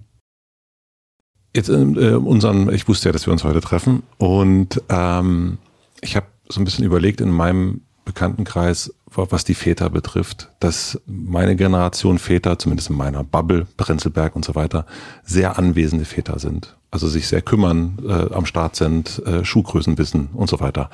Dennoch kenne ich auch die Angst und auch die anderen Väter, kein guter Vater zu sein. Ne, während jetzt vielleicht mein Vater irgendwie überhaupt nie anwesend war, also der war da, aber nicht, der wusste nichts von mir so großartig, bin ich jetzt total da und trotzdem kenne ich diese Angst. Äh, irgendwie vielleicht zu wenig Grenzen zu setzen, vielleicht zu doll zu behüten, vielleicht nicht richtig loszulassen. Und dann denke ich dann, oder wir sprechen dann untereinander, sagen, ja, wahrscheinlich ist das denn der Grund, warum die dann mal später beim Hain landen, gefühlt. Ne? Also vielleicht ist das zu viel des Guten, vielleicht, also mein Vater hat ja auch nicht gedacht, ich bin mal ein schlechter Vater und bin nicht da, sondern das ist ein Zeichen der Zeit gewesen. Und das ist jetzt auch ein Zeichen der Zeit. Du weißt, worauf ich hinaus will. Äh, vielleicht. Was bedeutet es, ein guter Vater zu sein in deiner Weisen? Ich habe absolut keine Ahnung. Ähm, und äh, ich möchte auch vehement sagen, dass also bei mir einen Therapieplatz zu bekommen, ist ein unheimliches Geschenk, eine Gnade und eine Seltenheit. Also beim Hain zu landen, also weil ich weiß da in der Stelle nicht genau, was du, was du, wovon du sprichst. Also ich würde sagen, ich würde sagen, guck mal, wie, wie toll Gleichberechtigung funktioniert. Ich glaube, das ist etwas, was was Mütter schon immer kennen, weil die eben in der Verantwortung waren. Und immer, wenn man in der Verantwortung ist, bringt das eine Unsicherheit mit.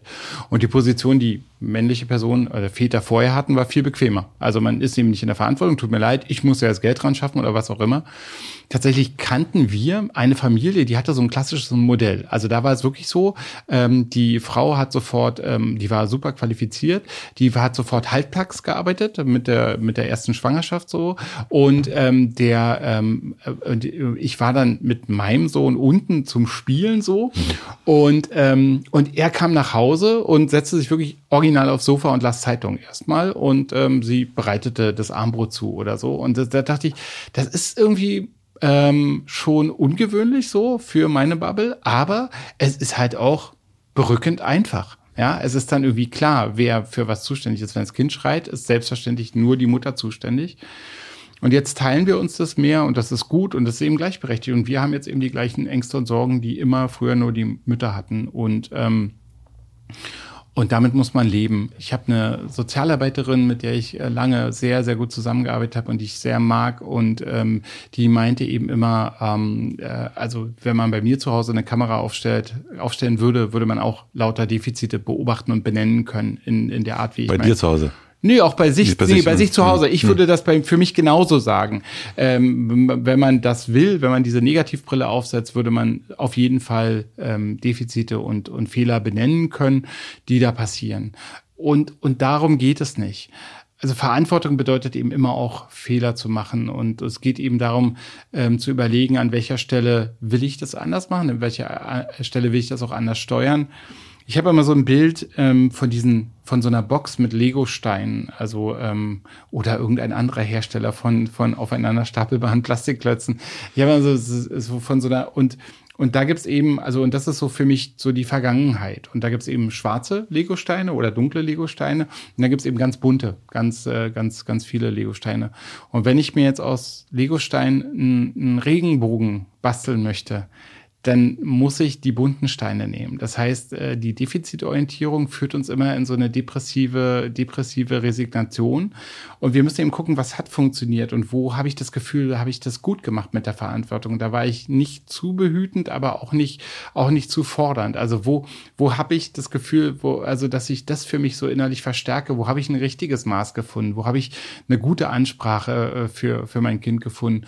Wo habe ich einen Fehler, den ich gemacht habe, mit meinem Kind gut gelöst? Gelöst? Also wo habe ich das Gefühl, da habe ich ihm gleich zu verstehen gegeben, das war jetzt Kacke von mir oder oder so. Also wo wo oder wo war ich auch ein gutes Team mit mit der Mutter? Und darüber äh, sich darüber würde ich mir mehr Gedanken machen. Ich glaube, das ist ein konstruktiver Ansatz, der mich zumindest weiterbringt. Aber verhindern, dass jetzt verhindern genau mein verhindern, Sohn doch. irgendwann oder unser Sohn ähm, irgendwann davon Vielleicht, äh, genau, also sagt, äh, ich bin, bin so fluide und grenzenlos, weil meine Eltern mir nie Grenzen gesetzt haben. Ach so, ach, das ist doch Quatsch, ja, ja. Das ist so dieses, hat uns auch nicht geschadet, das mhm. kommt so aus diesem Postleitzahlenbereich. So, ähm, ähm, also, so, also man, man macht keine Fehler in der Erziehung seines Kindes, indem man den größten Fehler macht, nämlich sich zu verpissen. Das war so früher das Modell, oh, die Frau ist schwanger, oh, ich weiß nicht so, darauf habe ich keine Lust, Wiedersehen. Ähm, da macht man keine Fehler in der Erziehung. Also dazu herzlichen herzlichen Glückwunsch, war ein sehr männliches Modell. Ähm, und heute machen wir Fehler. Aber zum Beispiel die Herangehensweise der Generation jetzt äh, unserer Kinder an Psychotherapie ist auch wirklich viel entspannter. Die, die, die machen dann ein Date mit einer Psychotherapeutin aus und treffen sich halt einfach 20 Mal mit der und dann auch wieder nicht. Die warten nicht, bis sie merken, hier, hier klappt gar nichts mehr und ich breche mein Studium ab oder ich, ich fange an, mich zu verletzen oder so, sondern die, die haben auch ein früheres Gespür dafür, dass sie was machen.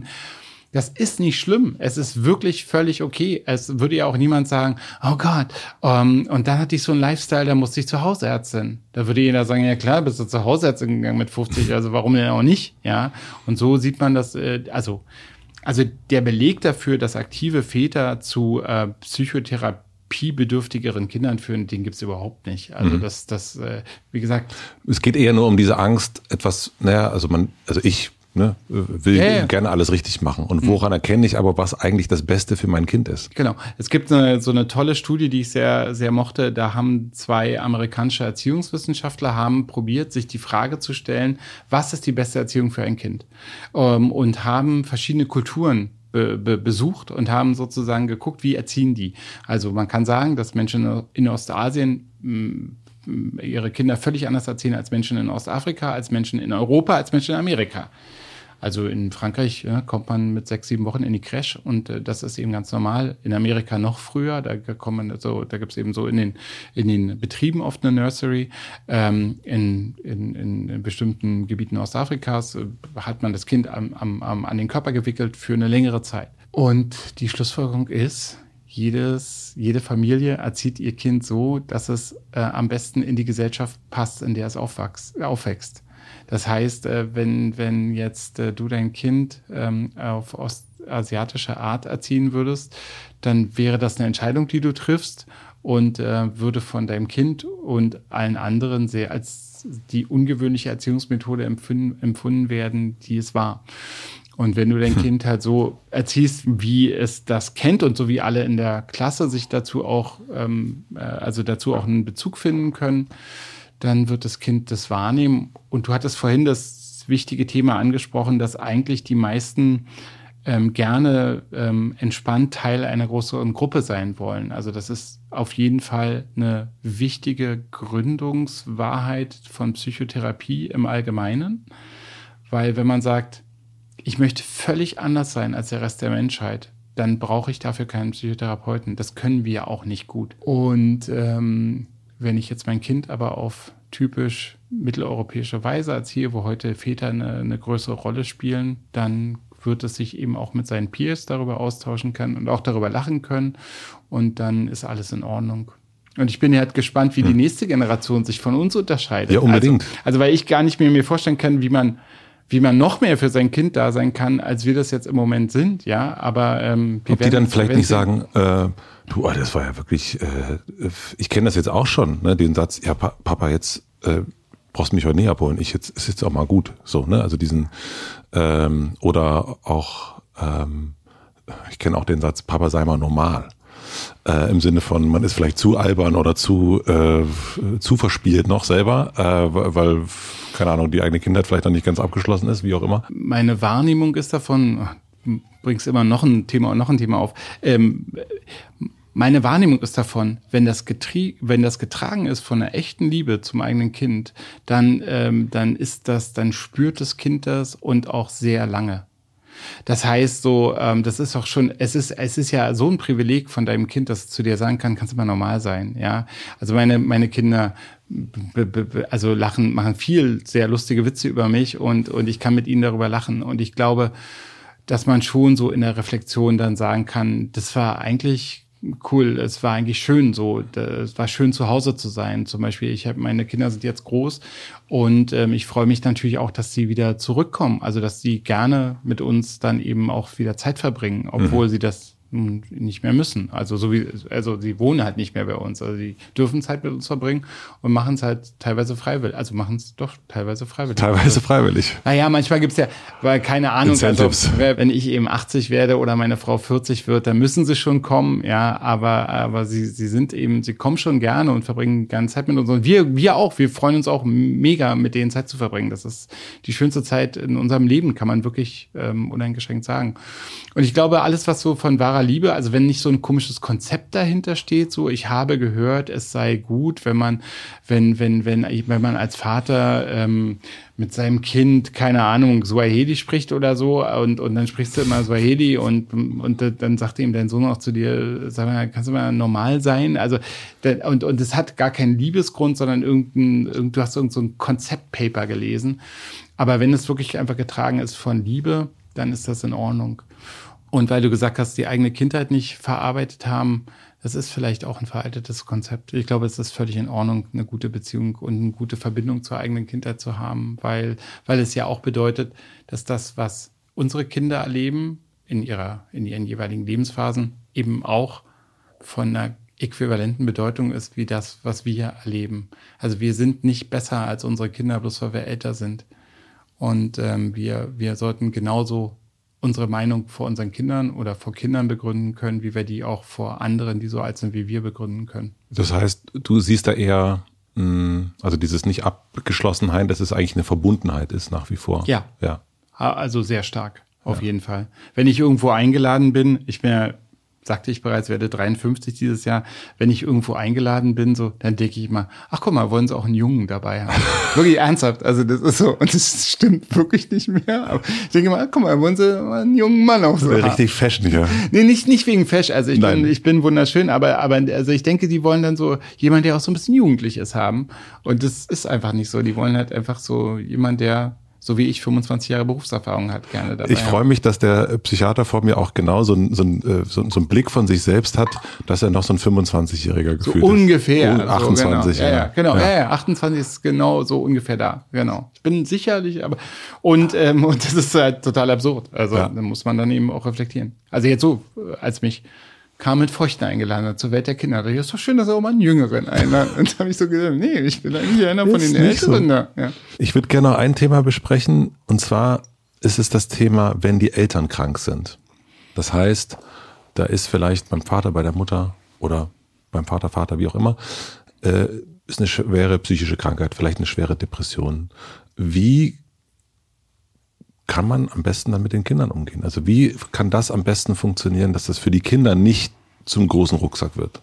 Also erstmal ist es nicht wichtig, ob es eine psychische Krankheit ist. Also eine schwere lebensbedrohliche Krankheit wie eine Krebserkrankung oder so ist auch schwierig. Ja. Wir haben ja okay, auch, äh, wir haben relativ viele ähm, Kinder, die eben auch ähm, dann Halbwaisen oder Waisen sind. Ähm, also erstmal, glaube ich, ist eine Offenheit im Umgang sehr wichtig. Also, dass man erstmal bespricht, was ist in dem altersgerechten, entwicklungsgerechten, auf eine äh, altersgerechte Art, weil ähm, ich sage mal, das Prinzip von jedem Horrorfilm ist, dass man das Monster höchstens mal am Ende ganz kurz sieht. Also wenn du dir Alien anguckst, du siehst eine halbe Stunde gar nichts, dann siehst du äh, eine Dreiviertelstunde lang mal eine Hand, mal, mal einen Mund und dann erst äh, so ganz am Ende sieht man ganz kurz das Alien. Das ist ja auch sehr uninteressant, die, die, diese äh, HR-Giga-Gesamtfigur. Das heißt, es ist immer wichtig, eine Transparenz zu schaffen, weil in unserer Vorstellung ist das unausgesprochen immer viel schlimmer. Also wenn wir sozusagen ein Licht hinhalten in den dunklen Raum, dann ist es ist er fassbarer, auch wenn es da nicht schön drin aussieht. Ja. Ähm, also das ist so das eine, was auf jeden Fall wichtig ist. Ähm, Kinder können sehr müssen sehr viel verstehen und können dadurch auch sehr viel verstehen. Also es ist immer so lustig für mich zu erleben, wenn Eltern sagen, aber das haben wir ihr noch nicht gesagt und das haben wir aber, sagen wir nicht vor den Kindern. Und dann ähm, sind die Eltern aus dem Raum und das Erste, was die Kinder sagen, ist, sind genau diese Sachen. Ja, Mama und Papa sind ja längst nicht mehr zusammen. Ja, und haben, also und, und die, die haben gesagt, aber das, also das äh, probieren wir, wir probieren sie davor zu behüten. Und auch zum Beispiel dann eben zu sagen, es ist komplett beschissen, dass ich so krank bin. Das ist überhaupt nicht witzig, dass ich diese schwere Erkrankung habe, was auch immer es ist. Und ähm, ich probiere auch nicht so zu tun. Ich probiere jetzt mir nicht ein buntes Kleid anzuziehen oder einen bunten Anzug anzuziehen, damit meine Kinder denken, ich bin fröhlich und, und komme dann so rein wie ein Totengräber mit einem bunten Anzug, sondern dass ja. man dann, also ich finde auch, man sollte gucken, dass man die Ressourcen nutzt, die man findet, so, aber dann auch nicht so zu tun, weil das macht einem auch eher Angst, dass man merkt, der Person geht sehr schlecht und sie tut aber so, als ob sie ja super geht oder so. Und ähm, ja, und dann ist es wieder so sehr individuell. Manche Kinder können damit gut umgehen, manche Kinder können damit auch besser umgehen als ihre Eltern. Ähm, also ja, ja, man darf ja nicht vergessen, dass ähm, dass eben, dass, dass es ja immer auch um die Menschen geht, ähm, die bleiben oder so. Also wir, ähm, also krebskranke Kinder können manchmal besser mit dem Umstand umgehen, als ihre Eltern das können. Also wenn die Eltern dann zum, äh, zum vierten Mal irgendein Geschenk für 1000 Euro mitbringen, dann sagen die Kinder manchmal, können, bitte, können Sie bitte meinen Eltern sagen, dass sie keine Geschenke mehr kaufen sollen, weil das nur noch peinlich ist. Ich habe eigentlich mehr das Gefühl, dass ich wirklich in einer Sekunde sterbe, anstatt irgendwie also die 1000 Euro sollten sich sparen. Jede Sekunde, die ich mit ihnen verbringen darf, ist mir lieber. So, ja. Solche Sätze sagen die nicht, aber das ist das, das Gefühl. Ja.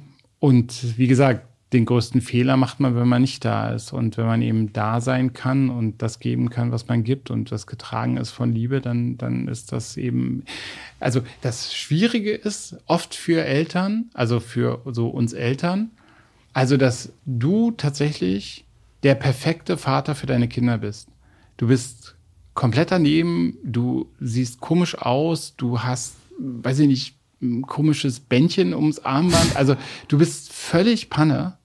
Ja, also das will ich dir gerne bestätigen, aber du bist komischerweise der perfekte Vater für deine Kinder. Und das müssen wir erstmal akzeptieren. Es gibt keinen besseren Vater als dich. Und äh, wenn ich das so nehme, dann, dann komme ich auch raus aus der Nummer. Weil ich dann sage, ja, kann sein, dass das jetzt daneben war, aber also es gibt wirklich keinen besseren als ich. Also ich, ich, ich zum Beispiel, ich habe Kinder, ich bin ja Kinder, Facharzt für Kinder- und Jugendpsychiatrie, ich habe ganz viel Ahnung, habe tausende von Patienten behandelt und ich wäre für deine Kinder ein tausendmal schlechterer Vater. Verrückterweise. Ich würde die auch gut behandeln oder so. Also ich bin, weißt du, darum, also um Himmels Willen, auf jeden Fall. Aber es wäre ein Riesenverlust, wenn ich ihr Vater sein müsste. Mhm. Und ob du eine Depression hast oder ob du jetzt eine schwere Erkrankung hast, ich wünsche dir, dass du das alles nicht hast. Ja, aber du bist trotzdem immer noch die, der absolut Beste. Wenn wir das akzeptieren, dann geht's gut weiter. Mhm, stark. Und vor allen Dingen, was ich mitnehme, ist nämlich das nicht zu überschminken. Nicht so zu tun, als ob hier alles normal wäre. In Anführungsstrichen oder das normal, sondern. Wir müssen, wir müssen akzeptieren, dass unsere Kinder über drei Jahre, also gerade bei präsenten Eltern, wir sprachen darüber, dass unsere Kinder über drei Jahre gelernt haben, uns nonverbal zu lesen. Das heißt, unsere Kinder können drei Jahre lang nicht sprechen. Also nicht in sich in Sätzen ausdrücken, ungefähr, sagen wir mal, ja. ja. Und können uns trotzdem lesen. Das ist wichtig, überlebenswichtig. Das können die sehr gut. Und das heißt, unsere Vorstellung, dass wir für unseren Kindern was verheimlichen, ist richtig naiv. Weil wie du lächelst oder, oder, oder wann du sauer wirst, das ist wichtig für deine Kinder zu, äh, zu, zu, zu wissen, und zwar über Jahre. Für ihr Überleben. So, also so ist das einprogrammiert. Und wenn wir denken, dass wir, also und das können wir übrigens bis zu unserem Tod nicht. Unsere Kinder können uns auch, also wenn unsere Kinder mal 40 sind, können die uns immer noch genauso lesen. Und können wir das andersrum auch? Ja. Also doch, schon. Also wenn ich jetzt so äh, daran denke, schon. Also das. Weil wir das ja auch, ne, am ja, Anfang gab es ja auch, voll, ist ja auch nur Ganz non genau dasselbe, ja, ja, klar. Und wenn wir, und wenn wir uns darauf eingelassen haben und wenn wir nicht irgendwie mit irgendwelchen, wieder mit den Konzeptpapieren mhm. kommen, ein Kind muss ruhig mal eine Stunde schreien, dann kann es besser schlafen. Ja, klar. super. Ja, super dann können wir das vielleicht nicht, wenn die Kinder später mal 40 sind. Aber wenn wir uns da, wenn wir gewohnt sind, so auf unsere Kinder emotional zu reagieren und zu verstehen, wie es denen geht, ja, das ist, es ist weniger existenziell. Wir mhm. können das auch, aber für die Kinder ist es existenziell. Und deswegen ist die Vorstellung, die genau dieses Schminken ist eben, ist wirklich naiv. Du hast erst äh, von deiner äh, Kollegin erzählt, von der Sozialarbeiterin, die äh, von den Differenzen gesprochen hat, ja? äh, die sie selber sieht wann fallen dir, wann fallen dir deine eigenen Differenzen schwerer? Also manchmal ist man ja sehr verzeihlich mit sich selbst und kann so, naja, da, da hat, hat Fadi jetzt irgendwie mal, ne, oder äh, Doktor oder Podcaster oder wie auch immer. Und manchmal fällt es ja, manchmal fällt es auch schwerer ins Gewicht, obwohl es die gleiche Sache ist. Hm. Ich habe keine Ahnung, das ist auch wieder eine gute Frage. Ich glaube, wenn ich, wenn ich das Gefühl habe, dass es auch um mich ging in der Situation. Also wenn sozusagen der Adressat dessen, was ich gesagt habe, nicht nur die andere Person da oder jetzt ein Kind von mir war, sondern dass, dass ich da auch irgendwie was mit mir verhandelt habe, dann denke ich so, ja, das äh, sollte ich mal lieber mit mir verhandeln und hm. gar nicht mit anderen Personen. Woran liegt das? Also das ist mir ganz am Anfang häufiger passiert als Vater, dass ich gemerkt habe, jetzt spreche gar nicht mehr ich. Äh, jetzt da, irgendwas, also hier spricht gerade mein Vater oder äh, meine, meine alte Lehrerin oder da, da, da schüttest du gleich das Glas. Genau, gleich, also ich gleich erstmal Wasser über eine, genau. Probiere ich gleich erstmal eine Slapstick-Situation zu wenden. Nee.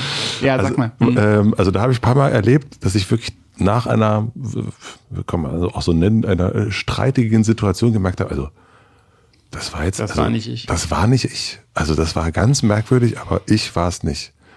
Oder beziehungsweise, das wollte ich doch eigentlich nie. Äh, und jetzt habe ich jetzt. Ein guter Freund von mir hat mal noch in der DDR für einen Motorradführerschein gelernt und ähm, dann hatte der ähm, hatte der so einen so einen, so einen Parkplatz. Ähm, muss mhm. mir mal den Stift geben, das ist jetzt auch nicht so genial. Und dann gab es so einen Parkplatz beim beim beim Kombinat 7. Äh, Oktober. Ja. Und ähm, äh, und da war eine Laterne in der Mitte vom Parkplatz und dann konnte er da durfte er üben, weil es ja nicht öffentlicher Straßenraum war. Und dann war er so, ähm, dann war er so, naja, ich übe jetzt hier auf dem Platz und äh, gegen die Laterne werde ich schon nicht fahren. Und es stimmt auch mit der 99,5-prozentigen Wahrscheinlichkeit, mehr nahm die Laterne nicht ein und du ahnst, was ihm passiert ist. Das heißt, etwas, was wir nicht tun wollen, hat auch eine starke Anziehungskraft. Also es ist äh, hm. wichtig, äh, äh, es ist wichtig, ähm, etwas nicht nicht tun zu wollen. Und ich würde auch, ähm, würde, ich würde dir, würde auch im Gespräch mit dir, das wäre jetzt dann therapeutisch orientiert, würde ich auch ähm, dieses Konstrukt, das war nicht ich, würde ich schon hinterfragen. Und die Frage ist, warum war ich das oder warum, wie, wie bin ich in diesen emotionalen Zustand gekommen, dass mir in meiner Hilflosigkeit nichts anderes eingefallen ist, als so eine, als so ein, als so ein, so ein Baustein aus dem Schrank zu holen, den ich da eigentlich, der, der da eigentlich im Schrank bleiben sollte. Also wie, wie ist mir ja. das eigentlich eingefallen? Und dass du dann vielleicht Warnzeichen für deine Hilflosigkeit äh, lernst, also dass du merkst, oh, also jetzt, äh, und dass du dann vielleicht mit deinem Tech-Partner sich äh, abschlägst und sagst, ich gehe jetzt mal kurz raus und du komm, geh mal bitte rein. Also dass man eher so überlegt, also du merkst, ich denke immer so eher na, nach vorne es wird ein Muster sein, was bei dir aktiviert ist. Also so, du wirst emotional aktiviert über dieses Muster und äh, greifst dann, weil dir nichts einfällt und weil du aber es auch nichts anderes, nichts Besseres vielleicht gelernt hast oder so, greifst du dann zu dem, zu dem, zu dem, zu der Reaktion aus diesem Muster und ähm, und das ist relativ schwierig. Also wichtiger ist es nicht, in das Muster reinzukommen. Ich glaube, wichtig ist, dass du vorher aussteigst. Und die Reaktion ist alles, was du früher erlebt hast. Das will ich nicht mehr tun. Mhm. Aber die Frage ist eben, ob du gucken kannst, also wenn das jetzt Schritt F ist, ob du gucken kannst, ob du zu Schritt E oder vielleicht sogar D oder ich fange immer ungern mit B und A an, weil dann heißt es, es gibt gleich einen A-Anfang. Aber, aber ob du zu E oder, oder, oder vielleicht sogar C kommen kannst und dass du bei C aussteigst und so veränderst du das Muster und so passiert F nicht. Nicht, also ne, du kannst nicht, du kannst nicht bis E gehen und dann sagen, aber F mache ich nicht, mhm. sondern du musst probieren, also so würde ich das empfehlen, sozusagen, nicht bis zu E zu kommen. Und dann vielleicht auch, wenn du merkst, das ist schwierig, weil eigentlich aus D immer E folgt, dass du dann probierst, eher zu C zu kommen. Wann ist es ein gutes, wann ist es ein schlechtes Muster? Unterscheidest du das? Was meinst du damit? Na, ein Muster ist ja etwas, was ich wiederholt mache. So, und dann kann ich jetzt sagen, so mein Muster ist, jedes Mal, wenn ich hier bin, dann äh, sind die Lichter aus und dann äh, mich eine halbe Stunde vorher mache ich nichts und so weiter. Und, und das ist, äh, das ist für mich ein gutes, hat sich als ein gutes Muster herausgestellt. Und dann ist aber, mein Kind äh, bekleckert sich immer, wenn ich mit ihm über etwas sprechen will, ganz doll mit Wasser. Und dann werde ich richtig, dann merke ich richtig, ich werde nahezu aggressiv. Das macht mich richtig wütend. Und da verfalle ich in ein Muster, was man jetzt vielleicht als nicht so gut bezeichnen könnte? Also diese Bewertung gut und schlecht ist mir viel zu binär und viel zu aufgeteilt. Ähm, äh, zum Beispiel habe ich, äh, habe ich äh, immer wieder ja sehr erfolgreiche, ähm, sehr erfolgreiche erwachsene Menschen, also die jetzt mhm. schon etwas älter sind als Kinder bei mir. Und die haben das Problem, dass sie mit einem bestimmten Muster, mit, mit einer bestimmten Art Probleme zu arbeiten, sehr weit gekommen sind und zum Beispiel auch sehr erfolgreich geworden sind sind jetzt aber in einer Situation, wo sie damit nicht mehr weiterkommen. Und ähm, also hast du ein Beispiel? Ja, zum Beispiel du bist ein, ein erfolgreicher Podcaster und hast auch, äh, aber immer wieder auch super nervende Situationen und hast festgestellt, ein kleines Späßchen hier am Rande, so da, da, da kommt man irgendwie raus aus der Situation und dann geht's wieder von vorne los und so hast du komplexe Verhandlungssituationen gelöst und und bist immer erfolgreicher geworden so und, ähm, und hast festgestellt, wenn so eine bestimmte Emotion aufkommt in dir, dass du dann so einen kleinen Spaß am Rande machst oder, oder dass du irgendwie auch sehr schwierig, dass du dann irgendwie eine Flasche irgendwie Bier äh, rumreichst und ja. dann alle sagen, ah, okay, jetzt Bier und jetzt können wir uns nicht mehr streiten. So. So. Und ähm, jetzt plötzlich hast du ein Kind und du kommst in ähnliche emotionale Situationen und ein Scherzchen ist irgendwie echt daneben. Also so, wo da sitzt, also auch du sitzt selber daneben. Ich muss gar nicht andere heranziehen. Du sitzt selber daneben und denkst so, wow, Matze, was soll denn jetzt mein Kind mit dieser Art von Sarkasmus anfangen? Das war jetzt einfach nur, wie Laura Lassen sagt, einfach nur wow. Mhm.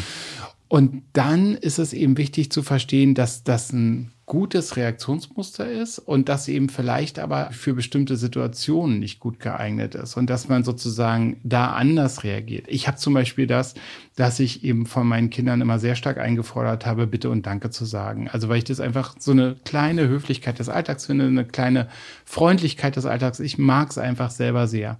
Und wenn jetzt Leute das vergessen, also am Anfang war es noch viel schlimmer, als die Kinder noch klein waren, Bitte und Danke zu sagen, dass ich dann so sage, also wenn die sagen, gib mir mal, gib, mir mal einen Stift drüber, dass ich dann retardiere und sage bitte, also dass ich dann sage bitte. Also es ist halt schon unangemessen gegenüber Erwachsenen. Ich finde schon, dass es cool wäre, wenn das auch Erwachsene sagen würden, also absolut. Aber es ist jetzt, ich bin nicht deren erziehende Person, ne? Und und äh, hm. insofern.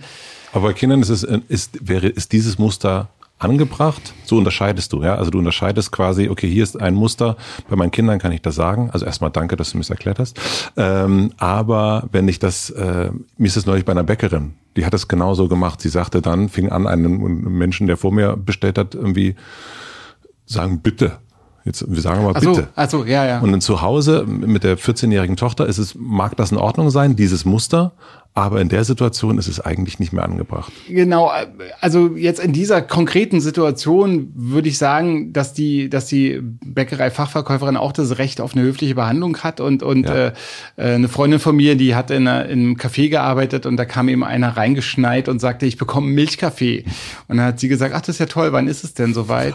und ähm, das, das finde ich schon auch gut, so wow. auf so diese kleinen Unhöflichkeiten zu reagieren, ja. Aber genau, also wir, wir, wir müssen verstehen, dass sozusagen solche, solche Muster, dass die eben angepasst sind. Und wenn was immer gut funktioniert hat, ist es toll. Aber es heißt eben nicht, dass es auch weiterhin immer funktionieren wird. Ich meine, so viele Menschen aus der Ukraine mussten sich eben komplett umstellen. Ich, ich kenne ja auch viele von denen äh, eben durch die Arbeit und äh, das ist halt krass. Also es sind halt, äh, also sind überraschenderweise ganz normale Menschen wie wir, die da in der Ukraine gelebt haben. Und die sind eben erfolgreich und, und haben irgendein Leben einfach gelebt und, und Sachen gemacht und so kommen jetzt hierher und sind jetzt einfach erstmal für eine Zeit nur Flüchtlinge und kein interessiert es, ob die ein Diplom in, in, in was weiß ich, ähm, Indonesistik haben. Und äh, das ist auch echt eine krasse Umstellung. Und die alten Muster, mit denen die völlig zu Recht jahrzehntelang gelebt werden, können sie praktisch in ihrem Gastland wegschmeißen. Und, ähm, und, und so etwas ist normal, gehört zum menschlichen Leben dazu und da muss man sich eben umstellen. Das ist aber toll. Also zum Beispiel Kinder, was ich auch so toll finde, dass uns Kinder immer genau die Entwicklungsaufgaben geben, die noch übrig geblieben sind. Voll krass, ja. Also wenn wir immer ein bisschen äh, lahmarschig sind und so, dann bringen uns unsere Kinder auf Trab. Aber wenn wir hyperaktiv sind, dann bringen uns unsere Kinder auch bei, ruhiger zu werden und nochmal nachzudenken. Wenn wir äh, Organisationsfreaks sind, dann äh, bringen uns unsere Kinder bei, mit Unordnung klarzukommen und umgekehrt. Also kind, unsere Kinder schenken uns immer die Entwicklungsaufgabe, also die größten Entwicklungsaufgaben, die uns noch gefehlt haben. Und wir können jetzt super sauer darüber sein, dass unsere Kinder so absolut unordentlich sind. Und wir können aber auch sagen, ist das cool, dass ich einfach mich jetzt sogar noch mit, mit 40 einfach weiterentwickeln darf. Das ist ein totales Geschenk. Ey, du hast mir jetzt gerade richtig, das unaufgeräumte Zimmer meines Sohnes hast du mir gerade richtig äh, schmackhaft, schmackhaft gemacht. gemacht. Das ist toll, das ist ja toll. Und zum Beispiel jetzt mit dem Bitte oder mit dem Aufräumen, so, so dass man dann eben sagt, also ich, ich sage das auch meinen Kindern, was ich mhm. dir gesagt habe, dieses, ich finde es schön, höflich im Alltag zu sein. Ich finde es nett, es erzeugt eine gute Grundstimmung, es kostet mich gar nichts. Und es ist auch was, antiklassistisches. Das heißt, auch wenn es mir viel besser geht als der anderen Person, ähm, kann ich der doch auf jeden Fall ein Bitte und ein Danke schenken. So erkläre ich denen das und hoffe, dass sie dann bis heute nicht denken, dass ich ein Arsch war, der einfach immer Bitte und Danke eingefordert habe, sondern ich bemühe mich auch selber drum. Und auch meine Kinder natürlich dürfen zu mir sagen, bitte. Also wenn ich das vergesse, dann dürfen die auch sagen, äh, äh so. Ja. Ich würde so langsam zum Ende kommen. Ja. Ich versuche immer eine Überschrift für das Jahr zu finden. Und für mich ist die Überschrift des Jahres nur das Wort Zuversicht. Letztes Jahr war es das Wort Nein. In dieser doch äh, aufregenden Zeit, was schenkt dir gerade Zuversicht? Also ich habe ja diesen großartigen Beruf als Kinder- und Jugendpsychiater und man muss klar sagen, dass mir die kommende Generation auch Zuversicht schenkt. Das sind ähm, ganz tolle Leute, die ganz genau wissen, was sie tun, die auch äh, gut damit umgehen können, äh, wie, und, und gute Ideen haben, wie sie die Zukunft gestalten, die auch keinen falschen Respekt vor den falschen Leuten haben. Und äh, insofern ist mein Beruf auch immer eine Quelle von Zuversicht. Mhm. Das heißt, dir geht die eigentlich nie aus. Ja, ich glaube, das ist wirklich so. Bisher nicht. Wie schön. Voll gut. Also das heißt, du bist auf jeden Fall in deinem Beruf auch sehr, sehr glücklich. Das, das, also, ne, also wir haben ja viel über das, äh, deine Arbeit als Psychiater gesprochen, aber wahrscheinlich ist es bei dir auch diese, ähm, habe ich auch in der Vorbereitung gedacht, diese, diese beiden Welten, die bei dir auch zusammenkommen als Autor, als Psychiater klar. und dann das irgendwie zusammenzumachen. Ja, ja, klar. Das ist schon toll. Was lernst du gerade, was du noch nicht so gut kannst? Oh, immer ganz viel. Ich bin seit kurzem ähm, Imker, weil ich äh, das irgendwie schön finde. Und hier in der, in der machst du das hier in Nein, Berlin? nicht in der Stadt, sondern, mhm. sondern im Garten. Wir haben einen Garten mhm. und da, da wohnen auch meine Bienen. Und ähm, da äh, ist äh, ständig sehr, sehr viel zu lernen. Also ich sage immer, Imkern ist so wie äh, Tetris spielen und am Ende hat man Honig. Also man muss ständig irgendwie nachdenken und vordenken und, und, und, und das Richtige machen und dass, dass es denen gut geht und, und was jetzt der nächste Schritt ist und so. Und, und wenn man das alles dann macht, dann, dann fällt sozusagen nebenbei ähm, gar nicht so wenig Honig ab. Ähm, und äh, das ist so, was gerade so ein großes Ding ist. Was denken andere über dich, was nicht stimmt? Ah, äh, die denken, dass ich, äh, dass ich gesellig bin. Andere denken, dass ich gesellig bin. Andere denken, dass ich total gerne mit anderen Leuten, ähm, ähm, also so chille, dass ich und äh, eigentlich bin ich, ähm, fällt mir das sehr schwer. So, wenn es sozial akzeptiert wäre, würde ich auf jede Party nur eine Minute 30 maximal gehen. Ich würde wahnsinnig gerne hinfahren. Ich würde mich auch so schön wie möglich anziehen. Ich würde wirklich ein Geschenk aussuchen mit allem, was ich weiß über diese Person und würde es dieser Person von Herzen übergeben. Wirklich, also von ganzem Herzen. Aber ich würde gerne wieder nach einer Minute gehen dürfen. Und warum gehst du nicht einfach wieder? Weil es sehr, un also weil ich diese Unhöflichkeit nicht begehen will. Weil ich, weil ich wirklich das nur machen würde bei Personen, die ich sehr mag. Und, ähm, und, und ich weiß, dass das als unhöflich gelesen wird. Und, und darum geht's mir überhaupt hm. nicht. Hm. Also, nee, also, so, das ist der Grund, warum ich das nicht mache. Also würde jetzt, also bescheuerter Affront, dann bleibe ich ja lieber zu Hause. Also weil es mhm. ja so ein Affront ist ähm, dass ich dann lieber zu Hause bleibe. Aber das, äh, das würde ich schön finden, wenn ich, ähm, wenn ich auf einer Party unter fünf Minuten bleiben dürfte. Ich habe jetzt das Gefühl, wenn wir jetzt miteinander hier sitzen, da bist du sehr gesellig, also eins zu eins. Weißt du eine Größe bei dir, wo du merkst, oh jetzt wird's eigentlich äh, jetzt jetzt werde ich bin ich nicht mehr gesellig. Also ich habe jetzt kein ungeselliges Empfinden. Ich habe jetzt die jahrzehntelange Erfahrung gemacht, dass ich ähm, auf Partys oder eben auf solche Art von Zusammenkünften früher oder später ziemlich krasse psychiatrische ähm, Fälle serviert bekomme. Und die dann aber so komplett un, also die dann so wie lose Fäden in meinem Kopf hängen. Also ich krieg so ein, so ein, so ein, so ein, so ein, Verantwortungs- Batzen irgendwie reingereicht, äh, wo ich jetzt dann mal so damit machen kann, was ich will, aber eigentlich auch nicht. Also ich bin schon auch ein bisschen in, in also mein Gehirn jedenfalls zwingt mich in Richtung Denken und Handeln. Und äh, das ist sowas, was ich, äh, was, was sehr schwer ist so. Aber es ist eben auch, liegt auch an mir. Also das ist jetzt nicht, äh, hey, ihr Leute seid alle so gemein, das liegt eben auch an mir. Das ist halt klar, es ist mein Beruf. Ich werde darauf angesprochen, schnell ist man bei psychiatrischen Themen und ähm, dann wird es schnell manchmal ganz schön, ganz schön extrem. Und ähm, das ist schwer auszuhalten. Ja, verstehe ich. Ich empfehle, ähm, immer an einem Ort zu bleiben auf einer Veranstaltung. Immer genau, also auf einer Veranstaltung, ich kenne das ein bisschen. Ich gehe immer auf eine Veranstaltung, wenn ich dahin muss, ich bin auch, äh, wird, wird immer schwieriger, aber wenn ich dann hingehe, dann gehe ich an einen Ort und dann genau da bleibe ich stehen. Und äh, meistens funktioniert es auch, dass man, dass ich dann mit einer Person dort über fünf Stunden stehe. Also das ist dann irgendwie, ist es dann gesellig in dieser, in dieser Zweisamkeit. Oder es äh, äh, endet auch mal zwischendurch, aber es, es gibt nicht mehr dieses Hi, äh, ja, ach so, ja. Ähm, und so, also diese ganze, wo man so, oh, was war das denn jetzt alles? Das ist also, zu viel, ja. ja das, Wo, wobei ich das eben immer mal auch, also ich, also die Psychoanalytiker, die sind ja da sehr streng und auch super gut eigentlich, die sagen, man muss auch feiern, man mhm. muss sich auch feiern, man soll eben nicht so, also es gibt ja diese Leute, die aus Prinzip nicht Silvester feiern, was ich total in Ordnung finde, wirklich mhm. absolut mhm. in Ordnung finde. Aber, aber man muss eben gucken, wenn man dann gar nichts mehr feiert, dann ist es auch wieder so, aha, aha. okay, das heißt, du feierst nicht Silvester und aber auch die anderen 300 364 Tage im Jahr nie. Ähm, also es ist schon auch irgendwie wichtig, so Lebensabschnitte zu setzen. Mhm. Du hast jetzt diesen künstlichen Lebensabschnitt Jahreswechsel genommen, total nachvollziehbar, nutze ich auch. Ähm, ich habe dir zum Beispiel das erste Mal jetzt äh, Dry January gemacht. Aber war super. Also so, und ja. ähm, äh, man muss es, soll es auch mal nehmen, ähm, um, um zu feiern. Und ähm, genau, das, das, äh, das mache ich dieses Jahr bestimmt auch noch. Ja, ja, jetzt geht's mal richtig. Naja, also, naja, den ich im Sinne, dass ich die Party schmeiße. Das ist schon noch mal ganz was anderes. Oh, ja. Da, da, da ist nichts mit, mit einer Person an einem Ort in der Ecke stehen und reden. Da, da ist dann schon viel rumlaufen und so. Aber das ist auch, man muss das auch mal machen. Du kannst das machen wie bei Game of Thrones einfach. Du hast so einen Thron, du setzt dich einfach da drauf und da da kann dann alles passieren. Also vor naja, ist vielleicht ein komisches Bild, wenn du da so einen Thron hättest. Muss man sehen. Also, muss, man, muss man sich wirklich genau, vorstellen. Ähm, genau, wie man immer in Drehbuchbesprechungen äh, sagt, äh, wie, oh, wie sagt man, ist schon viel Gutes mit dabei. Ja, ja. oder, oder in China sagt man so Nein. Da denken wir gerne mal drüber nach. Mm. Das ist so die, die stärkste Art des chinesischen Neins. Lass uns noch mal darüber nachdenken. Das ist so, es heißt wirklich absolut No. No. Die letzte Frage, ich habe eine große Plakatwand am Alexanderplatz und du darfst entscheiden, was für alle da drauf steht. Was schreibst du drauf?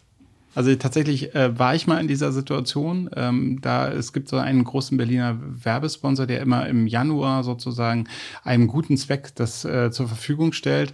Und da hatten wir damals die Kampagne, wer beim Kampftrinken gewinnt, hat schon verloren. Also da ging es darum, dass wenn man viel Alkohol trinken kann, dass man ein sehr viel höheres Risiko hat, ähm, alkoholabhängig zu werden. Mhm. Ich würde sagen, ähm, genau, das, das einzige Wort-Tattoo, was ich mir machen werde, ähm, never don't give up. Never don't give up. Never don't give up. Das ist auch mein Lebensmotto. Never don't give up. Ist ein un, also ist unerwartet jetzt von dir, finde ich. Never don't give up. Never don't es give ist, up. Es ist in seiner, es ist einfach, ich mag es einfach. Es ist, es ist klar, was gemeint ist. Ja. Es ist aber trotzdem nicht perfekt ausgedrückt. Es ist schön und rührend. Es ist einfach. Ja, den nehmen wir. Wie kann man sich kalt und, kalt und hartherzig fühlen, wenn jemand zu einem sagt, never don't give up? ja.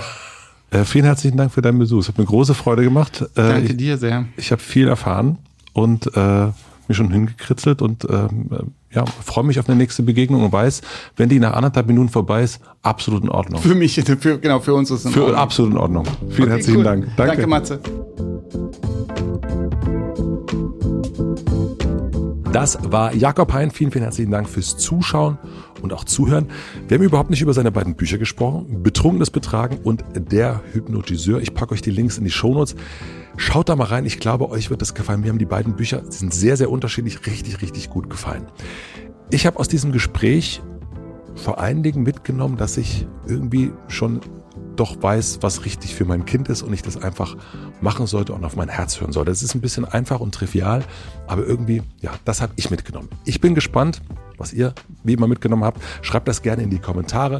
Bei YouTube geht das ganz einfach oder bei Spotify. Ich lese mir das gerne durch und alle anderen auch, wie ich weiß. Und so kriegen wir äh, verschiedene Perspektiven auf ein Thema. Herzlichen Dank an Lena Rocholl für die redaktionelle Unterstützung, an Maximilian Frisch für die Produktion und an Mitvergnügen für die Vermarktung und Distribution. Und heute gibt es auch einen kleinen Podcast-Tipp zum direkten Weiterhören. Und zwar ist das die Folge mit Aladdin Elmar Falani. Da geht es ganz viel um Bildung. Und das hat ja auch viel mit unseren Kindern zu tun und deswegen glaube ich, macht das jetzt Sinn. Ich wünsche euch noch einen schönen Tag, eine gute Nacht, auf bald. Euer Matze.